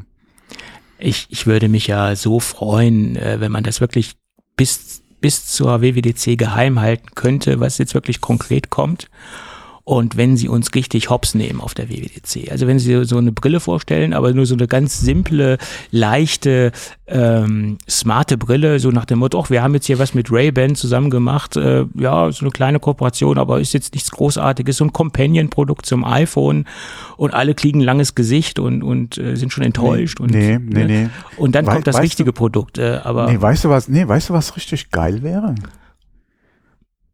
Der Tim Cook, wie gesagt, kommt raus für die Bühne, hm, hier und hallo und hier, ja, wie es geht und erzählt ein bisschen was und dann, wie gesagt, kommt der erste Spot, ja, keine Ahnung, was man da sieht, ja, irgendwas, ja, da geht's vielleicht auch nochmal, man sieht nochmal hier so ein schönes, äh, schön gemachtes äh, Video zum, zu, zu, so einen kleinen Rückblick oder irgendwas, ja, oder ein Flug über den Apple Campus, ja, keine Ahnung. Und dann äh, ähm, geht's, äh, wie gesagt, in das Brillensegment rüber oder so, oder der Team Cook halt nochmal noch mal live oder so, ja, mhm. äh, macht die Überleitung. Und dann siehst du hier, äh, ja, wir haben 50 Jahre dran äh, entwickelt. Mh, hm, und übrigens, ja, äh, ich habe sie schon die ganze Zeit auf. also, what the fuck? Weil Brill Cook ist ja Brillenträger. Ja, ja, ja, ja. Wie gesagt, und er hatte sie eigentlich schon seit Anfang an auf, ja. Und dann ist es wirklich, wie gesagt, wäre es wirklich nur eine Brille, ja. Oder es ist noch so eine Reminiszenz an Steve Jobs und sie bringen jetzt so eine Steve Jobs Gedächtnisbrille raus und mehr nicht. so, eine, so eine kleine runde Nickelbrille, die Steve Jobs ja mal getragen hat. Ach so, ohne, ohne irgendwelche Funktionen dann. Ja, ja. Nee, ich meine ja, dass es dann, wie gesagt, er hat dann die richtige Ach so, du meinst, das schon auf und das Ding sieht aus wie seine ganz normale Brille. Ja, das wäre natürlich wirklich eine Utopie. Also das, äh, das wäre doch hier, ja, das wäre der Hammer. Ja, heute, du hast die ganzen Gerüchte und Leaks, ja, und ja, hier, äh, klar, Apple ist jetzt auch äh, kein, kein Zaubershop, ja, aber ähm, das wäre doch dann Ja, aber so. das wäre ja, das wäre ja sowas von utopisch und sowas von Science Fiction. Also ich glaube, äh, ja, zu, zu, zur jetzigen Zeit unmöglich. So so ungefähr wie wie wie sie das MacBook Air aus dem Umschlag gezaubert haben oder den Nano aus der Jeans, ja, der Steve damals. Ja. Und dann okay. sagt Tim Cook, und das ist übrigens die ja. Aber ich, ich meine, selbst das MacBook Air war damals zwar revolutionär, aber jetzt nicht äh, Rocket Science. Ne? Es war schon verdammt weit, aber mit den Komponenten, die am Markt waren, äh, durchaus abbildbar. Also es ist jetzt nicht so, dass das das äh, ja, die siebte Weltwunder war. die dann kurz drauf äh, oder mit dazu ja von Intel dann kam. Ja. Äh, da war ja einiges ähnliches mit dabei damals, ja, ja. Hm. Und es hatte ja auch durchaus Defizite. Ich meine, das hatte eine, die erste Generation hatte äh, eine langsame Platte drin. Die erste, die zweite kam ja mit SSD raus, so viel wie ich in Erinnerung habe. Ne? Das erste war ja noch mit einer drehenden Platte. Mhm, mh, mh, mh. Und das war ja schon das war, das Beeindruckende war halt der Formfaktor, aber technisch gesehen war das schon defizitär unterwegs, das Gerät. Das muss man mal so sehen. Ja, und es war jetzt kein Leistungskiller. Ne? Äh, nein. Das ist so. Genau wie das MacBook 12 Zoll. Das ist ja im Endeffekt auch super beeindruckend mhm. von der Größe, aber das Ding ist schnarch langsam. Ja, vor allem hm. im Vergleich zu heute, ja. Ja, ja und damals, selbst damals war es schon äh, grenzwertig mit dem, was da drin ist. Ja, mein Gott, es ist halt ein Mobil-Intel-Prozessor äh, drin. Ja, was willst du machen? Ja, es gab nichts anderes in dem Bereich, wenn du wirklich. Ja, wir, wir hatten äh, ja nichts. Wir hatten ja nichts, ne? Da, ich weiß, aber äh, es war immerhin, immerhin lüfterlos und es war unter einem Kilo, ne? Das muss man halt auch immer, immer im Hinterkopf behalten, dieses 12 mhm. Und es ist ja nun auch schon etwas älter. Mhm. Deswegen sage ich ja heute. Ja. Gerade im Vergleich zu heute ist das. Aber wenn du jetzt in so ein Gerät ein Silicon reinstopfen würdest, das wäre geil. Weil jetzt, jetzt geben es die Prozessoren, die SoCs geben es jetzt mhm. her, sowas zu gestalten und leider nutzt Apple momentan die, die Chance nicht. Ja. Na gut. Aber wir nutzen jetzt die Chance, über unseren Werbepartner zu sprechen, den wir heute an Bord haben. Und das ist zum zweiten Mal die Firma Evergreen.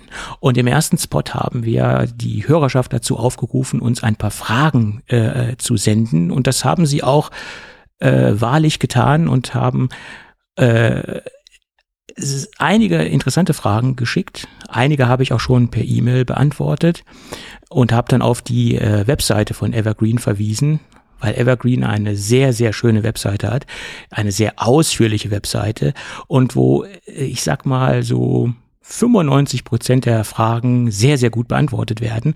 Sie haben auch ein schönes Blog, wo man nochmal nachschauen kann äh, wo es auch immer wieder neue Einträge gibt. Jetzt nicht nur unbedingt ganz spezifisch um ihr Produkt, sondern auch, wo es generelle Informationen gibt ähm, äh, um das Thema Altersvorsorge, äh, generelle äh, Wertanlagen oder Geldanlagen an sich. Also es ist jetzt nicht nur unbedingt so zentrisch äh, um das generelle äh, um den generellen, äh, um das generelle Portfolio oder um das generelle Leistungsspektrum, was Evergreen anbietet, sondern sie haben auch so ein paar globale Informationen, äh, wo es sich doch lohnt, sich mal auf der Seite umzuschauen. Aber äh, was immer wieder in, in den E-Mails aufgetaucht ist, war die Frage, ist mein Geld denn überhaupt sicher? Und die Frage ist berechtigt weil Evergreen ist ein, ein Startup und ähm, als erstes fragt man sich dann natürlich, naja, so ein Startup, da kann ja auch mal was in die Hose gehen, um das jetzt mal ganz salopp äh, zu sagen. Und äh, deswegen, weil, weil diese Frage sehr, sehr oft aufgetreten ist, möchte ich sie jetzt mal ähm, für alle beantworten. Generell ist es so, dass das angelegte Geld bei Evergreen als Sondervermögen hinterlegt ist. Das bedeutet, es ist somit vom Geschäftsvermögen äh, ausgeklammert. Das heißt, es zählt nicht ähm, als Vermögen von Evergreen. Und das Sondervermögen liegt bei einer Depotbank. Bedeutet, um das jetzt mal abzukürzen, sollte Evergreen äh, pleite gehen, äh, wird der Zugriff sofort entzogen und das Geld äh, ist quasi getrennt äh, vom Zugriff von Evergreen und wird als Sondervermögen oder ist als Sondervermögen angelegt. Und äh, somit hat der Geldanleger, also der Kunde von Evergreen, wieder Zugriff auf dieses Sondervermögen, weil es bei einer unabhängigen Depotbank angelegt worden ist oder geparkt worden ist oder untergebracht worden ist. Also das ist schon mal äh, safe. Also eure Geldanlage ist schon mal grundsätzlich sicher, weil Evergreen das Geld managt oder den, den Fonds managt, aber es nicht zum äh, in Vermögen, zum Firmenvermögen von Evergreen zählt. Somit ist dieser Weg schon mal oder dieser dieser Gedanke, dass irgendwo Geld verloren ge gehen kann, ähm, ja schon mal äh, grundsätzlich ausgeschlossen. Ähm, das ist schon mal sehr, sehr wichtig, dass man schon mal im Vorfeld weiß, äh, dass es halt nicht zum Firmenvermögen äh, von Evergreen zählt. Und dazu verlinken wir in den Shownotes auch noch ein paar interessante Blog-Einträge. Da gibt es einen sehr, sehr interessanten Blog-Eintrag zum Thema äh, Sicherheitszone und einen äh, zweiten Blog-Eintrag zum Thema Risikomanagement. Sehr, sehr lesenswert und ähm, sehr, sehr ausführlich. Äh, viel ausführlicher, als ich das jetzt in den paar kurzen Worten äh, wiedergeben kann. Aber wie gesagt, grundsätzlich ist es so, dass euer Geld, eure Geldanlage bei einer unabhängigen Depotbank liegt und sollte Evergreen äh, pleite gehen, ähm, wird der Zugriff sofort entzogen und Evergreen hat halt keinen Zugriff mehr auf das Geld und nur ihr habt quasi auf das Depot, äh, was dort liegt, wieder äh, habt, dort, habt dort wieder Zugriff drauf. Des Weiteren ist es auch so, dass ähm, alle Prozesse von der BaFin äh, ähm, ja kontrolliert werden und beaufsichtigt werden. Die BaFin ist die Bundesanstalt für Finanzdienstleistungs, äh, ja, steht hier, Moment, ich habe gerade noch geguckt, äh, Bundesanstalt für Finanzdienstleistungsaufsicht. Äh, und äh, wie gesagt, alle solche Unternehmen werden halt von der BaFin äh, kontrolliert und die Prozesse werden halt von der BaFin beaufsichtigt. Da steht auch alles nochmal sehr, sehr detailliert auf der Homepage. Ähm, und ich bin der Meinung, dass fast alle Fragen, die man hat zum, zum, Thema, zum Thema Sicherheit meines, meines Geldes auf der Seite sehr, sehr, sehr, sehr gut beantwortet werden. So, aber wir wollen jetzt nicht nur über das Thema ähm, Sicherheit sprechen, was natürlich ein wichtiges Thema ist, sondern ich möchte nochmal über so ein paar Funktionen, so ein paar Features, so ein paar Alleinstellungsmerkmale gegenüber den, den Marktbegleitern sprechen. Und äh, da ist mir in erster Linie das Thema Kinderdepot aufgefallen. Da gibt es auch viele Marktbegleiter, die solche Funktionen oder solche Depots anbieten. Aber wenn man das jetzt mal so im Detail so ein bisschen vergleicht, äh, haben dann die Marktbegleiter so ein paar Defizite. Äh, die ersten Defizite, die mir so aufgefallen sind, äh, dass das Handling nicht so ganz so einfach und so ganz ähm, intuitiv ist und, und nicht so ganz unkompliziert ist wie bei Evergreen, äh, wenn man so die Punkte vergleicht. Also Kinderdepots bieten viele an, aber nach meiner Meinung ist das Handling wichtig und, und wie unkompliziert es ist. Äh, es soll ja jetzt nicht noch unbedingt noch eine Zusatzbelastung schaffen zu seinem klassischen Depot, sondern es soll sich einfach im normalen Handling, äh, in der normalen Verwaltung mit einbinden lassen und mit ein gliedern lassen und es soll jetzt nicht noch mehr Stress machen, als man ohnehin schon hat. Und das macht Evergreen nach meiner Meinung sehr, sehr gut, weil man kann es ganz einfach zu seinem normalen klassischen Depot auch zusätzlich verwalten, managen. Man kann zum Beispiel auch äh, den, den der, der, dem zweiten erziehungsberechtigten Partner äh, Zugriff auf das Depot geben, also dass beide Elternteile oder der, der zweite erziehungsberechtigte Partner auch dementsprechend Zugriff hat auf das Depot und schauen kann, was dort passiert. Man kann die Sparplanhöhe ähm, jederzeit anpassen, nach oben, nach unten. Äh, man hat einen äh, Überblick über Ein- und Auszahlungen. Äh, das ist alles sehr, sehr schön ähm, einsehbar. Äh, und man hat auch die Möglichkeit, das Ganze, wie gesagt, immer seinen Bedürfnissen anzupassen. Also man ist da nicht an irgendwelche statischen Vorgaben gebunden. Äh, das Depot äh, oder die Einlage geht bereits ab einem Euro los, ist genauso kostenlos äh, letztendlich äh, wie auch das normale Depot.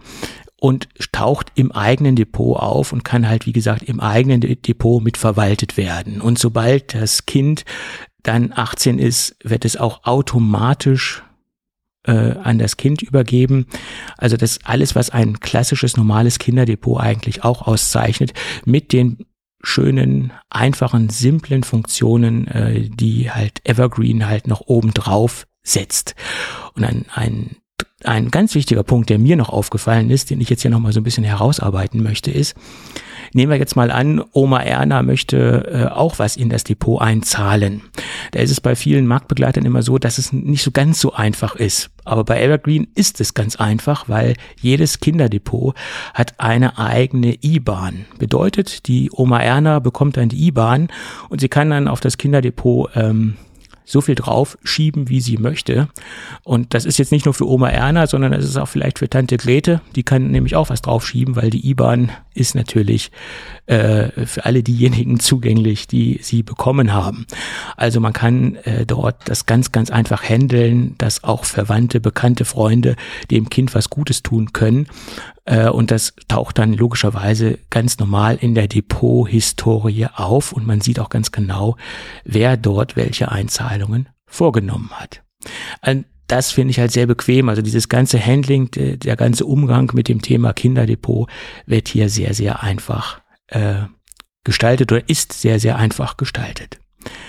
Äh, und das ist, wie gesagt, nach meiner Meinung mit dem, was ich verglichen habe, äh, schon ein herausragendes äh, Feature. So. Und dazu verlinkt mir natürlich auch nochmal in den Show Notes einen sehr, sehr ausführlichen Artikel zum Thema Evergreen Kinderdepot. Ja, das äh, dazu zum Kinderdepot und zum Kinderfeature. Grundsätzlich ist es so, dass Evergreen gebührenfrei ist und es gibt keine Extrakosten. Man kann bereits ab ein Euro äh, loslegen. Äh, die Fondsgebühren liegen bei nur 0,59 Prozent und das ist schon im Vergleich zu allen anderen äh, Anbietern herausragend. Und es gibt auch äh, wie in dem letzten Spot natürlich einen Hörervorteil für alle diejenigen, die Evergreen ausprobieren möchten, können das gerne mit unserem Gutscheincode GeekCafé tun. Äh, da gibt es nämlich zehn Prozent Startguthaben und das Ganze ist ohne äh, Bedingungen, bedeutet ohne Mindest, äh, Mindestanlage etc. Also relativ, was heißt relativ? Es ist komplett risikofrei, weil ihr könnt mit den 10 Euro schon loslegen, in Kombination natürlich mit unserem Gutscheincode GeekCafé. Tja. Jo, ich denke, wir haben alles äh, Erwähnenswerte zum Thema Kinderdepot gesagt. Alles, was mir so als, äh, als Feature oder als Alleinstellungsmerkmal aufgefallen ist. Und in den nächsten Spots werden wir natürlich noch auf die Vielzahl von anderen Möglichkeiten eingehen, die Evergreen anbietet. Es ist wirklich sehr, sehr umfangreich, was man dort alles machen kann. Ähm, es hat sehr, sehr viele Funktionen und vor allen Dingen auch sehr, sehr viele Funktionen, die es einen Anleger sehr einfach macht, mit dem Thema Geldanlage, Altersvorsorge äh, umzugehen. Äh, und das, das finde ich so charmant. Man hat halt sehr viele Automatismen drinne, sehr, sehr viele Assistenten drinne, die es einen wirklich sehr, sehr bequem macht, ähm, mit dem Thema umzugehen äh, und auch auf einer sehr schönen und deutlichen, äh, erklärenden, einfachen Weise auf der Seite erklärt in viel, viel verschiedenen Beiträgen, Artikeln etc. Ähm, also toll gemacht, toll umgesetzt, äh, sehr äh, in einer sehr guten, schönen Art und Weise. Finde ich jetzt, wenn man das jetzt mit den teilweise sehr kryptischen Beschreibungen von anderen Anbietern vergleicht, setzt Evergreen schon, finde ich, Maßstäbe, das äh, auf einer sehr, sehr einfachen Ebene zu erklären, das Thema. Dazu kommt noch, dass bei Fragen äh, man sehr schnell Antworten bekommt äh, jetzt nicht nur ich, sondern auch hoffentlich alle anderen und dass Evergreen auch sehr gut telefonisch zu erreichen ist. Äh, das ist nach meiner Meinung auch äh, vorbildlich. Gut. Dann bleibt mir nur noch zu sagen, äh, vielen Dank für die freundliche und entspannte Unterstützung bei der Firma Evergreen. Jo, dann machen wir mal weiter in der Sendung. Haben wir überhaupt noch was? Wir müssen jetzt ja noch was haben, weil das ist ein, ein Mitspot sozusagen. Hm, naja. naja. Ja, ja. ja, wir haben noch was. Ähm, mal wieder ein typischer Mark Gurman, den er so rausgehauen hat, in, in typischer Mark Gurman-Manier. Er hat gesagt, dass, dass äh, ein großes Design-Update kommen wird für Apple Watch 10 und dass sich äh, quasi die Bedienoberfläche oder die UI grundsätzlich oder ja ziemlich umfangreich über äh, ein, nee, was hat Moment, ich habe hier mein äh, ein Zitat rausgefischt. Ein ziemlich umfangreiches Update wird dort kommen, softwaretechnisch. Äh, beträchtliche Änderungen an der Bedienoberfläche werden kommen. Und diese zwei Thesen hat er da mal so rausgehauen, aber ohne diese äh, Änderungen in der Bedienoberfläche zu nennen. Und das ist ja so die typische Art und Weise von Mark Gurman. Er fängt ganz klein an mit den Aussagen und dann äh, streut er das so Stück für Stück die nächsten Wochen raus. Das ist so die Salami-Taktik. Ähm, ich denke mal, er weiß vielleicht schon mehr, aber um natürlich auch seinen Newsletter und seine ganzen Artikel äh, weiterhin mit Inhalte füllen zu können, äh, wendet er hier die Salami-Taktik an. Also das ist ja auch schon in den vergangenen äh, Jahren, Monaten so gewesen, dass er das immer so ein bisschen verzögert raushaut, das Ganze. Des Weiteren sagt er, dass dieses Jahr kein großes Hardware-Update kommen soll. Hm, halte ich ja für, für schade, weil diese Taktik hat Apple ja schon in den letzten Jahren bei der Apple Watch äh, durchgezogen. Ähm, und dass nächstes Jahr, also 2024, dann ein größeres Hardware-Update kommen soll äh, bezüglich der Apple Watch. Und das ist nach meiner Meinung äh, so das große Problem, was Apple in Anführungsstrichen hat, weil sie haben keinen großen Konkurrenzdruck. Äh, sie sind Smartwatch-technisch immer noch äh, die führende Kraft äh, am Markt und die Konkurrenz ist relativ weit weg. Und wäre die Situation anders, wenn die Konkurrenz ganz dicht auf den Fersen wäre, ich glaube, dann hätten sie auch so ein bisschen Innovationsdruck oder Entwicklungsdruck, aber sie haben es ja im Moment nicht. Das ist das Problem, was ich sehe. Der Markt ähm, der, der, der Smartwatches wird von Apple dominiert. Auch wenn es in verschiedenen Bereichen sportmäßig da auch gute Konkurrenzprodukte gibt. Aber so die breite Masse, äh, die dominiert Apple. Also so diese Querschnittskompetenzen vereinbart Apple in der Smartwatch immer noch am besten. Wenn man jetzt, wie gesagt, nicht auf Spezialanwendungen angewiesen ist, wie jetzt zum Beispiel eine Garmin, die jetzt stark in den Sportbereich geht, etc. Aber wenn man jetzt so eine Apple Watch, äh, eine Smartwatch haben will mit sehr guten ähm, Querschnittskompetenzen, dominiert Apple den Markt. Ja. So ist es leider. Hm, sie dominieren generell den Markt. Wie gesagt, alle anderen, äh, wo auch äh, ähm, also wie gesagt generell den Smartwatch-Markt. Wenn du jetzt speziell in die in die Nische nochmal mit den äh, spezialisierten Sportlösungen äh, gehst, okay, da gibt's äh, eine Menge andere Anbieter auch noch, die da ihre Nische auch besetzt ja, haben. Das meine ich ja. Gerade auch was, gerade auch was diesen Multisport betrifft. Mhm. Aber die nehmen sich alle hier so ein kleines Stück vom Kuchen. Ja, und in dem mischt Apple ja auch noch mit, ja, bei den Leuten, ja, ja. die dann lieber zu einer Apple Watch greifen. Aber generell Smartwatch-Markt ist eigentlich Apple, das ist dasselbe Problem. Es ist dasselbe Problem wie bei den Tablets. Ich denke, wenn da ein bisschen mehr Druck da wäre, wäre Apple hoffentlich auch schon ein bisschen weiter, gerade was halt ja. vielleicht Anwendungen und OS betrifft. Ja, ja. Ähm, äh, im Smartphone-Bereich ist ja der ganze Kram jetzt mittlerweile auch schon ein bisschen, hat man das Gefühl, eingeschlafen. Ähm, von daher, äh, ja, ähm, ja, fehlt schon der Druck, ja. So ist es. Das sehe ich genauso. Ja, und dazu, auch mit dem, was man jetzt die letzten Monate eigentlich immer wieder von Google gehört hat und Android Wear, da hat man jetzt auch, äh, ja, war jetzt auch nicht so unbedingt äh, da, das ein Feuerwerk, äh, was man sich versprochen hat.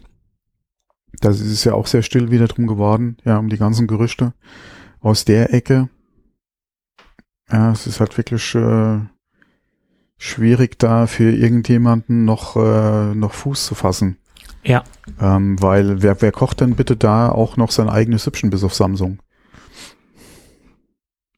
Ja, es gibt halt von den kleineren Anbietern äh, im Smartphone-Bereich in Anführungsstrichen. Ja, Äh, aber das ist ja äh, alles Android Wear. Ja, aber ich sage ja gerade, wer- Samsung ist mit Tizen halt unterwegs. Ja. Äh, und hat da ja äh, quasi ihren ihr eigenes äh, ihre eigene Suppe gemacht, weil halt das auch gerade mit Google ihnen nicht schnell genug ging. Ähm, beziehungsweise sie halt andere Vorstellungen noch hatten und Ideen hatten, die sie halt umsetzen wollten. Dann äh, haben sie, oder kam halt Tizen. Ähm, von daher, wie gesagt, alle anderen, äh, ja, du hast ja im Prinzip keinen mehr. Ähm, klar, äh, wie gesagt, bis auf halt die anderen Nischen, ja. Ja. Sei es die Garmins, sei es äh, die, die Suentos, nee, Suento? Mhm. Sient? Nee, wie heißen sie dann? Ich glaube Suento, ja. Ja, ja, glaub schon. P- Polar Äh, gibt's ja auch noch äh, im Sportbereich. Aber ähm, ja, die haben Gott sei Dank ihren, ihren Markt Mhm. und sind da ja auch ganz gut aufgestellt. Da erscheinen ja regelmäßig auch neue, äh, neue Modelle. Ähm, äh, da habe ich auch zuletzt wieder ein paar E-Mails gekriegt, ja, die, die wollte ich mir auch nochmal angucken, was da jetzt Neues gerade vorgestellt wurde. Ähm, aber wenn man über Smartwatch spricht, ist es entweder oder ist in der Regel eigentlich die, die Apple Watch gemeint, äh, beziehungsweise vielleicht noch Samsung. Ja. Ähm, Ja. Das sind eigentlich auch die Sachen, die du irgendwo noch in einem Telekom-Shop oder so siehst, ja. Ja, Samsung Alles andere ja, ist schon. hm, macht ja aggressiv Werbung, gerade mit eins und eins, wenn man so ein Bundle kauft und, und dann kriegst du eine Smartwatch dazu oder, oder diese In-Ear-Kopfhörer oder was weiß ich. Also die sind ja eher so in dem im aggressiveren Marketingbereich, habe ich so das Gefühl, unterwegs. Ne? Also so meine Wahrnehmung. Ne? Und das, das hat auch immer so einen leichten ähm, negativen Touch, finde ich, wenn man das so jahrmarktmäßig anpreisen muss. Ja, kauft Ja, ich wollte, uns. ich wollte gerade so Fischmarkt, wollte ich gerade sagen. Ja, ja, Also ja, hier, ja, also immer wenn ich ja, das hier noch die Salami und, und Ja. äh, oder, oder den Aal noch dazu. Oder? immer wenn ich diese 1 und 1 Werbung sehe mit den äh, Smartwatch in Kombination mit dem S23, ähm, dann habe ich so ein, so ein negatives Bauchgefühl, also so, so, ach, so marktschreierisch, so. Ja, aber die Angebote hat Samsung schon eigentlich von Anfang an. Ja, seitdem sie da in den, in den Smartwatch-Bereich auch reingegangen sind, gab es eigentlich schon immer die Angebote, ja, zu, äh, zu einem Flagship-Telefon dann äh, noch vielleicht mal äh, ähm, eine Smartwatch dazu oder so, ja. Ja, ja. Und die waren ja früher auch äh, ziemlich breit aufgestellt. Du hast ja auch das, wie nannte sich dann das Band? Ja, da gab's doch auch mal hier so, ein- so ein so ein Arm, so ein Smart Armband Watch Gedöns. Aber nicht von Samsung, oder? Doch, doch von Samsung. Okay. Ich kenne nur das Mi-Band von, dann? von Xiaomi, was ja immer so sehr beliebt ist im, im Nee, günstigen. das, das hatte ja auch Display und alles gehabt. Okay. Aber frag mich jetzt, wie es hieß. nee, ich weiß es auch nicht. Keine Weil Ahnung. Gear war ja schon immer die Watch. Genau, ja. Gear, war das Gear Fit oder irgendwas? Kann sein. Ich bin da Boah, ich jetzt nicht so nicht mehr. namenssicher, ehrlicherweise. Ja, ich auch nicht, ja. Ja. Äh, ich bin gerade überlegen, aber Es kann sein, Fällt- Gear Fit, kann, kann ja, möglich das kann, sein. wie gesagt, möglich, ja, aber ich, weiß jetzt auch nicht mehr. Ja.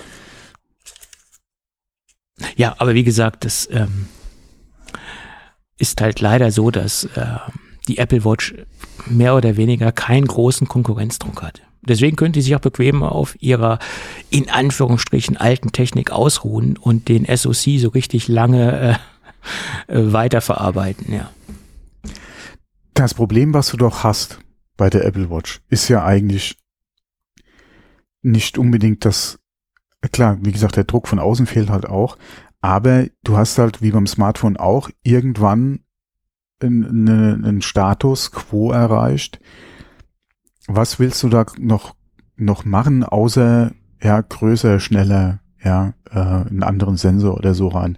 Aber ich denke, Apple hat schon so das Design mit der Apple Watch gefunden, Ja. was sie gerne hätten. Und da wird's halt, wie gesagt, nochmal ein paar Änderungen geben in Bezug auf ja, ein bisschen runder, ein bisschen eckiger, äh, ein größeres Display, dünner, ähm, andere Sensoren, ja, oder zusätzlich noch mehr Sensoren. Aber grundsätzlich, was jetzt das Design der Hardware betrifft, wird sich so grundlegend, glaube ich, nichts mehr ändern. Nein, das ist richtig. Rund, denke ich mal, wird jetzt nicht so das Ding werden von Apple. Nein, es ist, Ähm, ja, ja, ist ja nicht und, äh, gesagt, praktikabel, mit- finde ich. Ja, und mit der Ultra haben sie ja so Mhm. ein anderes Modell mal vorgestellt, was ja in den Grundzügen her auch eine Apple Watch ist, nur halt ja, äh, für, für, für die spezielle Anwendung ja quasi des Tauchens halt nochmal optimiert. Ähm, vielleicht werden wir da auch nochmal andere Sachen sehen, ja, dass, äh, aber grundsätzlich ha- haben wir, glaube ich, mit der Apple Watch das, dieses, das Designende quasi erreicht. Und es wird noch ein bisschen feingeschliffen und das war's dann, ja. Ja. Ähm, was soll da, wie gesagt, was soll da an der, an der Hardware jetzt groß noch, noch anders kommen? Ja, und deswegen Ähm, liegt es ja auch nahe, dass sie sich jetzt an der Software, ähm, ich will nicht sagen vergehen, aber dass sie dem Ganzen eine neue Bedienoberfläche geben. Und ich bin sehr gespannt, wie sie das neu gestalten wollen. Äh, da fehlt mir persönlich die Fantasie, wie man das anders machen könnte. Ähm, aber gut, das ist auch nicht meine Aufgabe, äh, dass ich mir da Gedanken drüber machen muss. Aber ähm, ja, das liegt jetzt nahe, dass jetzt eigentlich die größeren Änderungen in der Bedienoberfläche stattfinden werden, zumindest in der diesjährigen äh, Version der Uhr in Kombination halt mit der aktuellen Software. Ja. Und ja, ich, ich meine, was könnte man so eine, ich finde, die Uhr müsste endlich komplett standalone werden, dass man sie wirklich unabhängig Das vom iPhone so Ding, ja. in Mhm. Betrieb nehmen könnte. Das würde natürlich auch nochmal andere Märkte äh, erschließen oder andere Anwendungsgruppen erschließen, ähm, die jetzt vielleicht kein iPhone haben wollen oder die vielleicht ein Android-Gerät haben wollen und dann eine Smartwatch von Apple haben wollen. Äh, wenn das komplett standalone wäre, wäre das äh, durchaus möglich, das so umzusetzen. A Standalone, wie gesagt, die, äh, die äh, Satellitenfunktion, das Ja. wären noch mal so zwei Features, ja, wo du, denke ich mal, auch noch mal einen ordentlichen Push kriegen könntest, was Verkaufszahlen betrifft. Nicht unbedingt jetzt über das Design, wie gesagt, dass du halt das Ding jetzt äh, rund machst und so flach wie, wie, ein- wie ein Geldstück, ja, Mhm. sondern wirklich dann wieder Funktionen, ja, wie du es eben schon angesprochen hast, 100% Standalone, ja. Du brauchst kein iPhone mehr, du Genau. brauchst kein, kein iOS oder auch kein Mac, ja, um das Ding irgendwie einzurichten oder äh, wie gesagt, du gibst dein, du hast deine, deine eSIM, du hast dein, äh, dein, dein äh, Apple-Konto, peng, das war's. Du brauchst kein iPhone, du brauchst kein Mac, du brauchst gar nichts dazu und kannst die Uhr nutzen.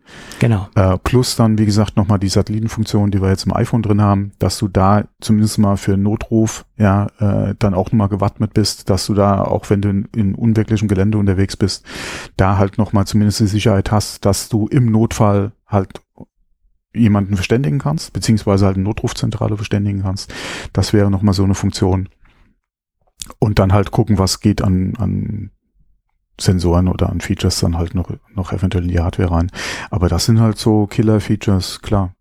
Und da ginge definitiv noch mal was an Kunden, die auch bis jetzt vielleicht die Uhr oder die Apple Watch ausgeschlossen haben aus bestimmten Kriterien oder aus bestimmten Gründen. Ja, wo dann, okay, jetzt äh, haben wir nicht nur die Ultra, ja, die für mich in Frage kommt, ja, sondern jetzt ist es definitiv, ja, soweit, dass ich sage, okay, jetzt äh, Uhr äh, eine Funktion oder, oder äh, bietet mir Möglichkeiten, ja, die, äh, die ich bis jetzt vermisst habe, ja. So ist es. So ist es. Aber gut, ähm, vielleicht kommt das ja noch. Äh, möglich ist es. Ich denke schon, dass es kommt. Ja. Ähm, zumal man sich da wirklich ja eine ganz, ganz andere Käuferschicht mit äh, erschließen kann. Ne? Also das ist ja jetzt nicht nachteilig für Apple, wenn das Ding standalone werden würde. Auf, ich sehe da ja nur Vorteile drin. Ja, das ist genauso äh, wie damals beim iPod. Äh, wir machen den Windows-kompatibel. Genau. Damit hast du ja ruckzuck einen, einen riesen neuen Markt äh, erschlossen, ja, und ähm, das Ding wurde quasi der MP3-Player. Genau. So ist es. Und ähm, man hat sich dann eventuell auch noch äh, Leute oder Kunden damit herangezogen, die dadurch dann irgendwann umgestiegen sind vom iPod auch. Hm? auf Ja. einen Mac. Äh, ich kenne einige Leute, wo das erste Apple-Gerät ein iPod gewesen ist. und sie dann quasi äh, Interesse gefunden haben an der Apple-Welt und dann Stück für Stück umgestiegen sind. Ja, ja. ähnlich beim iPhone, ja. Ja, genau. Genau. So ist es. Aber iPod ist, ist eine gute Überleitung. es ist ein sehr interessantes Patent aufgetaucht, was ich eigentlich für sehr realistisch halte. Also von der Umsetzbarkeit her. Ob das natürlich umgesetzt wird von Apple ist eine andere Sache, aber sie haben ein Patent zugesprochen bekommen äh, für ein Display am Ladecase oder auf dem Ladecase, ein Touchscreen-Display, wo man die AirPods äh, steuern kann. Äh, es wurden da viele Anwendungsbereiche gezeigt, zum Beispiel die Lautstärke, den Titel auswählen, äh, ein Telefonat annehmen, ein Telefonat auflegen ähm, und so weiter. Also quasi ein etwas ausgelagertes äh, etwas ausgelagerte Bedienung vom ähm, vom iPhone äh, könnte Aber jetzt mal so ganz wie, ketzerisch sagen, so eine kleine Apple Watch auf dem Ladecase eines ja, äh, der AirPods. Wie, äh, Wieso sollte ich diese Funktionalität in das Case stecken, wenn ich die Möglichkeit zum Beispiel von Siri hätte? Weil du vielleicht draußen äh, nicht mit einer Siri-Sprachgeschichte äh, oder weil du vielleicht nicht akustisch in der Öffentlichkeit dein Gerät steuern möchtest, das vielleicht mit Tastensteuerung machen möchtest und so weiter und so fort. Ja, okay, das könnte man auch hier. Äh, haben wir die Funktionalität mittlerweile nicht schon mit dem Antippen? Ja, laut leiser und so ein Kram, ja. Äh, mhm. Äh, aber wenn du natürlich noch eine visuelle Darreichungsform hast, äh, dass du ähm, auch siehst, der nächste Titel und wird ein kleines Cover angezeigt oder zum Beispiel auch die Statusinformationen, wie voll mein Ladecase ist, wie äh, ja okay, da sind wir dann wieder auch wieder dabei. Du machst jetzt die AirPods äh, unabhängig von deinem iPhone. Nicht, vom, nicht unbedingt. Ähm, Weil ansonsten, wenn ich eh das iPhone brauche zur Musikwiedergabe, dann brauche ich nicht ein Display auf dem Case, weil das iPhone habe ich dann eh dabei. Und ja. habe da schon ein super schönes Display und habe da alle Funktionen und das, die sind eh mit Bluetooth mit dem Telefon verbunden. Warum sollte ich da den Zwischenschritt noch über das Case machen? Wie gesagt, wenn, dann sollte es mir auch nochmal eine Standalone-Funktion geben. Nur für was brauche ich dann das Case? Äh, wenn ich dann vielleicht doch eine Apple Watch habe. Naja, du könntest natürlich grundsätzlich die Bedienung etwas einfacher gestalten. Zum Beispiel das Umschalten zwischen Active Noise Cancelling etc. Das kannst du doch auch über das Telefon machen. Ja, klar, könntest du das. Aber so ein, so, ein, so ein Case bietet natürlich, denke ich, schon mehr Vorteile, wenn du das direkt am Case machen kannst. Und so ein Case kannst du schneller irgendwo hervorholen als jetzt das, das iPhone. Das Case habe ich nicht in der Hosentasche stecken. Ja, du nicht. In der Regel. Ich, zum Beispiel schon. Ja, aber wo hast du dann dein iPhone? Kommt drauf an, welche Jahreszeit es ist. also im, ja, im, im, im, Winter habe ich mein iPhone in der Innentasche der Jacke. Im Sommer hat man normalerweise keine Jacke an, wenn es richtig heiß ist. Ähm, und dann habe ich das in der Hosentasche, das iPhone, klar. Aber im Winter habe ich es in der Jackentasche. Innentasche zum oder in der Hemdtasche, falls das Hemd eine, Jack, äh, eine Tasche hat, kommt drauf an. Ja. ja, mittlerweile sind die iPhones ja so groß, selbst wenn dein Hemd noch ein, also die Hemd, die Brusttasche ja, noch einen Knopf hätte, dann kannst du es eh nicht mehr zu, weil sobald du dich bewegst oder so, kann, rutscht das Ding vielleicht da raus und das war's dann, ja. Also da habe ich wie gesagt, da, das würde ich jetzt so nicht mehr nutzen. Ähm, und ansonsten, wie gesagt, in der Hose ist mir das, äh, das AirPods Case eigentlich zu auftragend. Ähm, klar, wer es macht, kann es gerne machen. Nur ich habe ja mein Telefon trotzdem dabei. Und warum sollte ich dann zum Case greifen, um da das Display zu nutzen und die Bedienung zu machen, wenn ich doch mein iPhone auch in Griffnähe habe? Also das sind wieder so Sachen, die sich für mich nicht unbedingt Sinn ja. machen. Außer du würdest, wie gesagt, das Ding auch schon wieder Standalone machen. Du bist eh am Joggen und hast dein Case dabei, weil du vielleicht zwischendrin äh, auch nochmal aufladen willst oder was auch immer.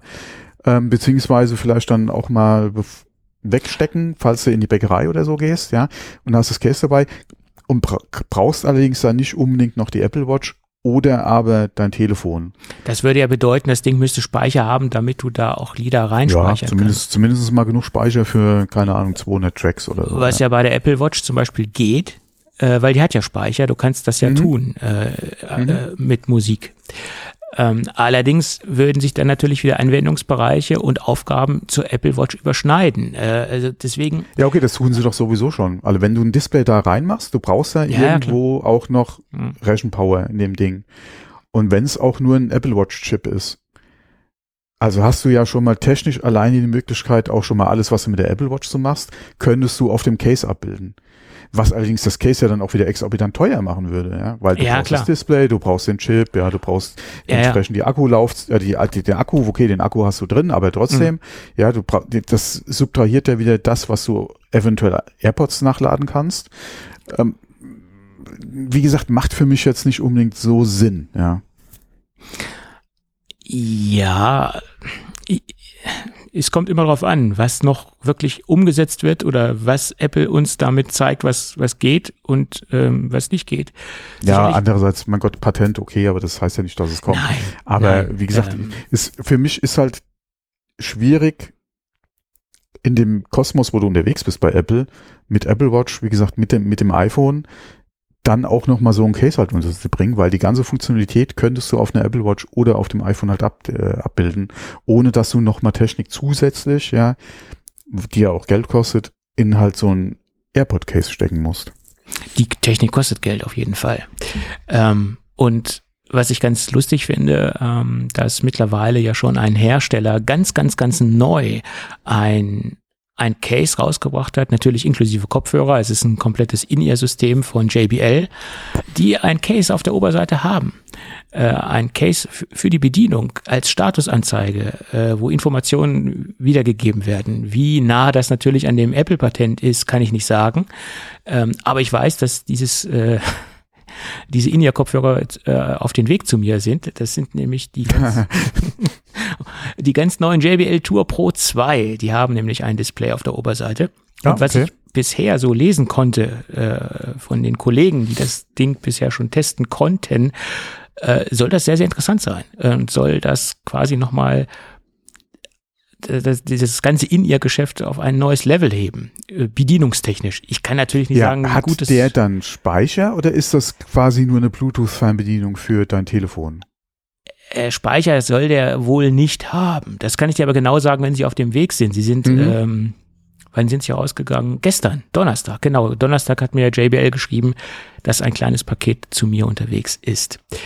Äh, ich gehe da mal von aus, das wird nur eine Steuerzentrale sein, eine Information sein, was gerade läuft, dass man den Titel skippen kann äh, oder laut leise, äh, Play Pause.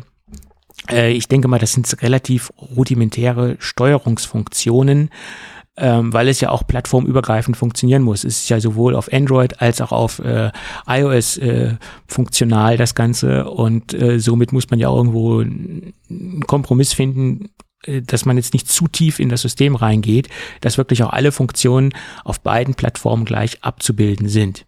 Und für die Konfiguration braucht man, denke ich, auch eine JBL-App, um das Ganze erstmalig zu konfigurieren, nehme ich mal an. Ähm, äh, alles weitere muss ich dann sehen, äh, wenn ich das Ding live äh, im Test habe.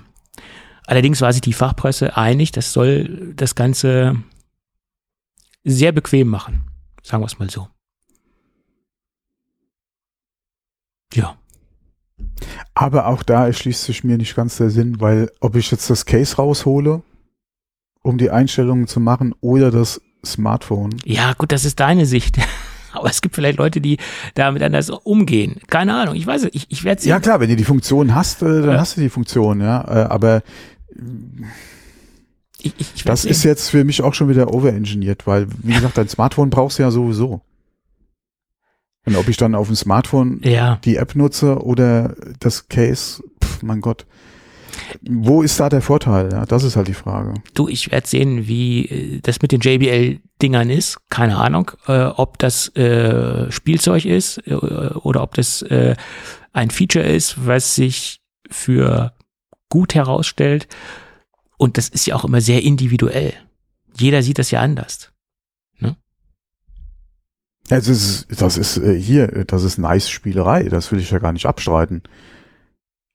Ich kenne zum Beispiel genügend Leute, die sagen, dieses ganze Bluetooth-Kram, es ist Killefit.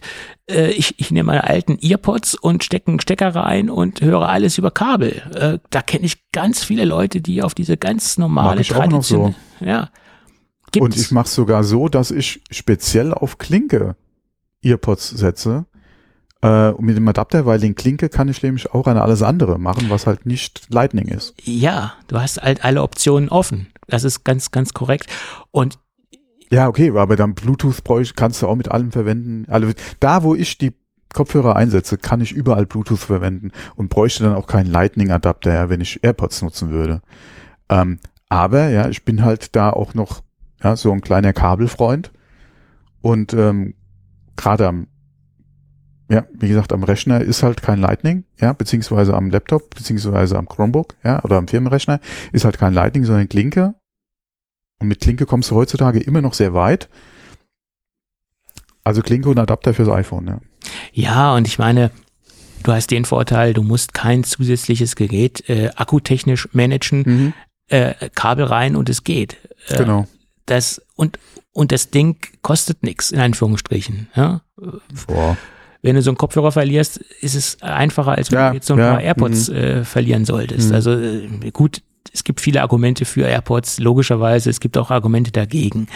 Und ich habe in meinem Gadget-Rucksack auch immer noch ein äh, kabelgebundene AirPods. Ähm, Ear Earpods, nicht AirPods äh, Mhm. rumliegen, weil Earpods, äh, ja, wenn wir alle Stricke reißen äh, und der Akku alle ist, das Ding funktioniert immer. Ja. Gut. Ich gucke mal, wie der Test ablaufen wird mit den, mit den JBL-Dingern. Ja, ich denke mal nicht, dass die schlecht sind, ja. Nee. Nee. Also JBL äh, macht ja in der Regel keinen keinen Dreck, ja, also von daher Im Normalfall schon nicht. was können. Obwohl, man muss zugeben, in dem großen Portfolio, was JBL am Markt hat, haben sie auch eine Menge Dreck. Das muss man fairerweise sagen. Ja, Also- vielleicht jetzt, ich würde ja Dreck würde ich es jetzt nicht unbedingt nennen, vielleicht was, Ja. was nicht ganz so, Ja, aber ähm, also sagen wir mal so, ich habe hier JBL-Produkte zugeschickt bekommen, die niemals hier genannt worden sind, weil sie nicht so erwähnenswert sind, sagen wir es mal so. Und das gibt es bei JBL auch. Das gibt es aber bei jeder anderen Firma. Und je größer natürlich so ein Produktportfolio ist, je größer ist die Chance auch, dass du da mehr oder weniger auch suboptimale Produkte hast. Ganz klar. Ne? So fair muss man sein. Gut. Ich bin gespannt. Aber wie gesagt, ob Apple das umsetzt, ist äh, ja auch ganz stark fraglich, nur weil sie ein Patent haben. ähm, weißt du, ob es die eventuell in äh, unterschiedlichen Farben gibt? Weil das wäre ja auch mal so ein Argument dafür. Du meinst die Tour Pro 2? Ja. Also ich bekomme sie in Schwarz. Äh, Ich glaube, die gibt es nur in Okay. Schwarz. Ah, okay.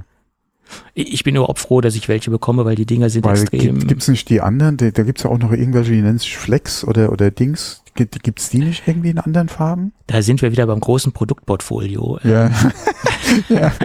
Ich, ähm, ich müsste jetzt aufstehen und Ah, egal, einen Meter alle, weitergehen, weil da. da, habe ich einen Stapel äh, In-Ear-Kopfhörer von JBL rumliegen.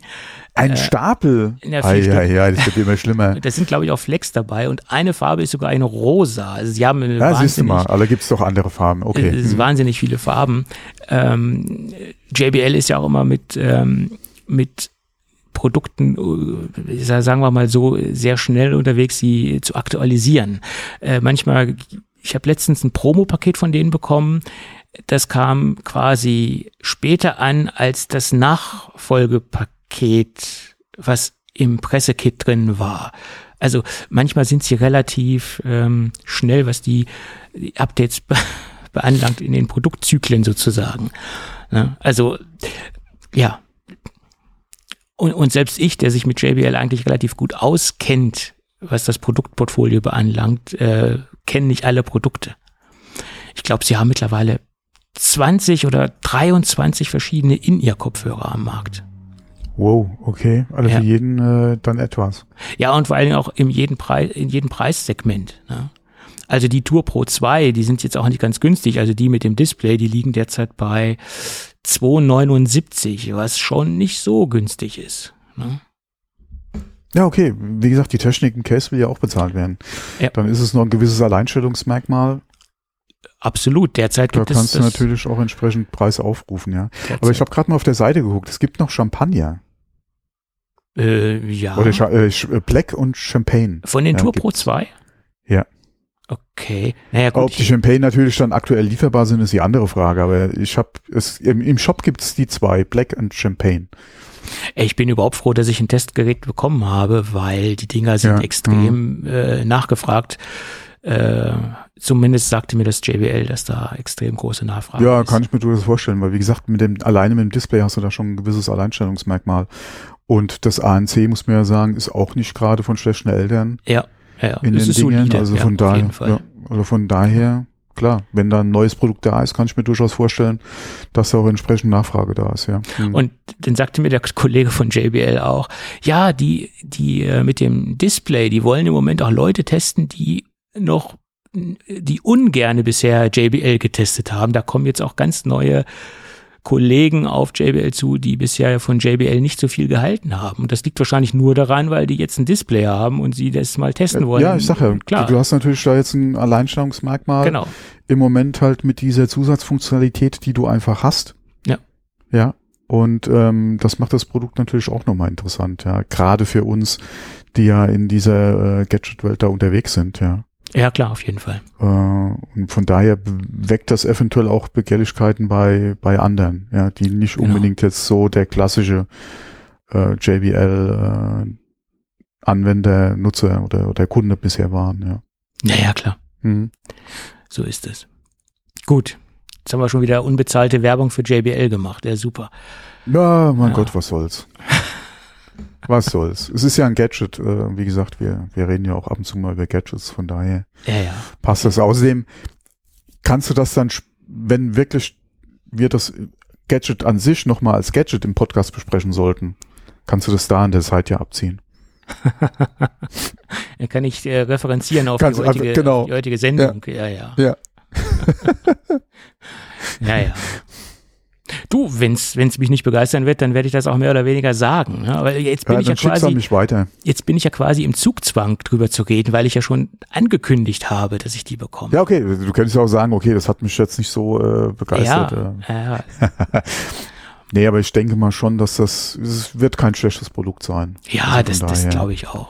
Und wie gesagt, selbst wenn du sagst, für dich ist es jetzt nichts so, mein Gott, schick's an mich. Ja, genau. Und dann gucke ich mir's mal an. Und nee, dann höre ich mir's mal an. Ja, erst angucken und dann anhören. Ja, ja. Genau. Und dann sehe ich ja, ob das mit dem Display äh, für mich überhaupt Sinn machen kann. Ja. Mhm. Äh, so überzeugt bin ich davon nicht. Ja. Weder von Apple noch von jetzt aktuell JBL. Deswegen Ja. bin ich mal ganz gespannt, wenn du das wirklich hast, was du, alle wie deine Meinung dazu ist. Mhm. Ich auch. So, aber- ich auch. Aber wie gesagt, jetzt genug drüber geredet, ja. Ja. Ja, wir sind eigentlich auch durch, ne? Also, ach, sind wir doch durch. Okay. Äh, Ich habe nichts mehr äh, im Dokument stehen. Oder, nee, das, nö. Auf dem Schirm, genau, ja. Nee, okay, Gadget, dann. Gadget habe ich heute nicht.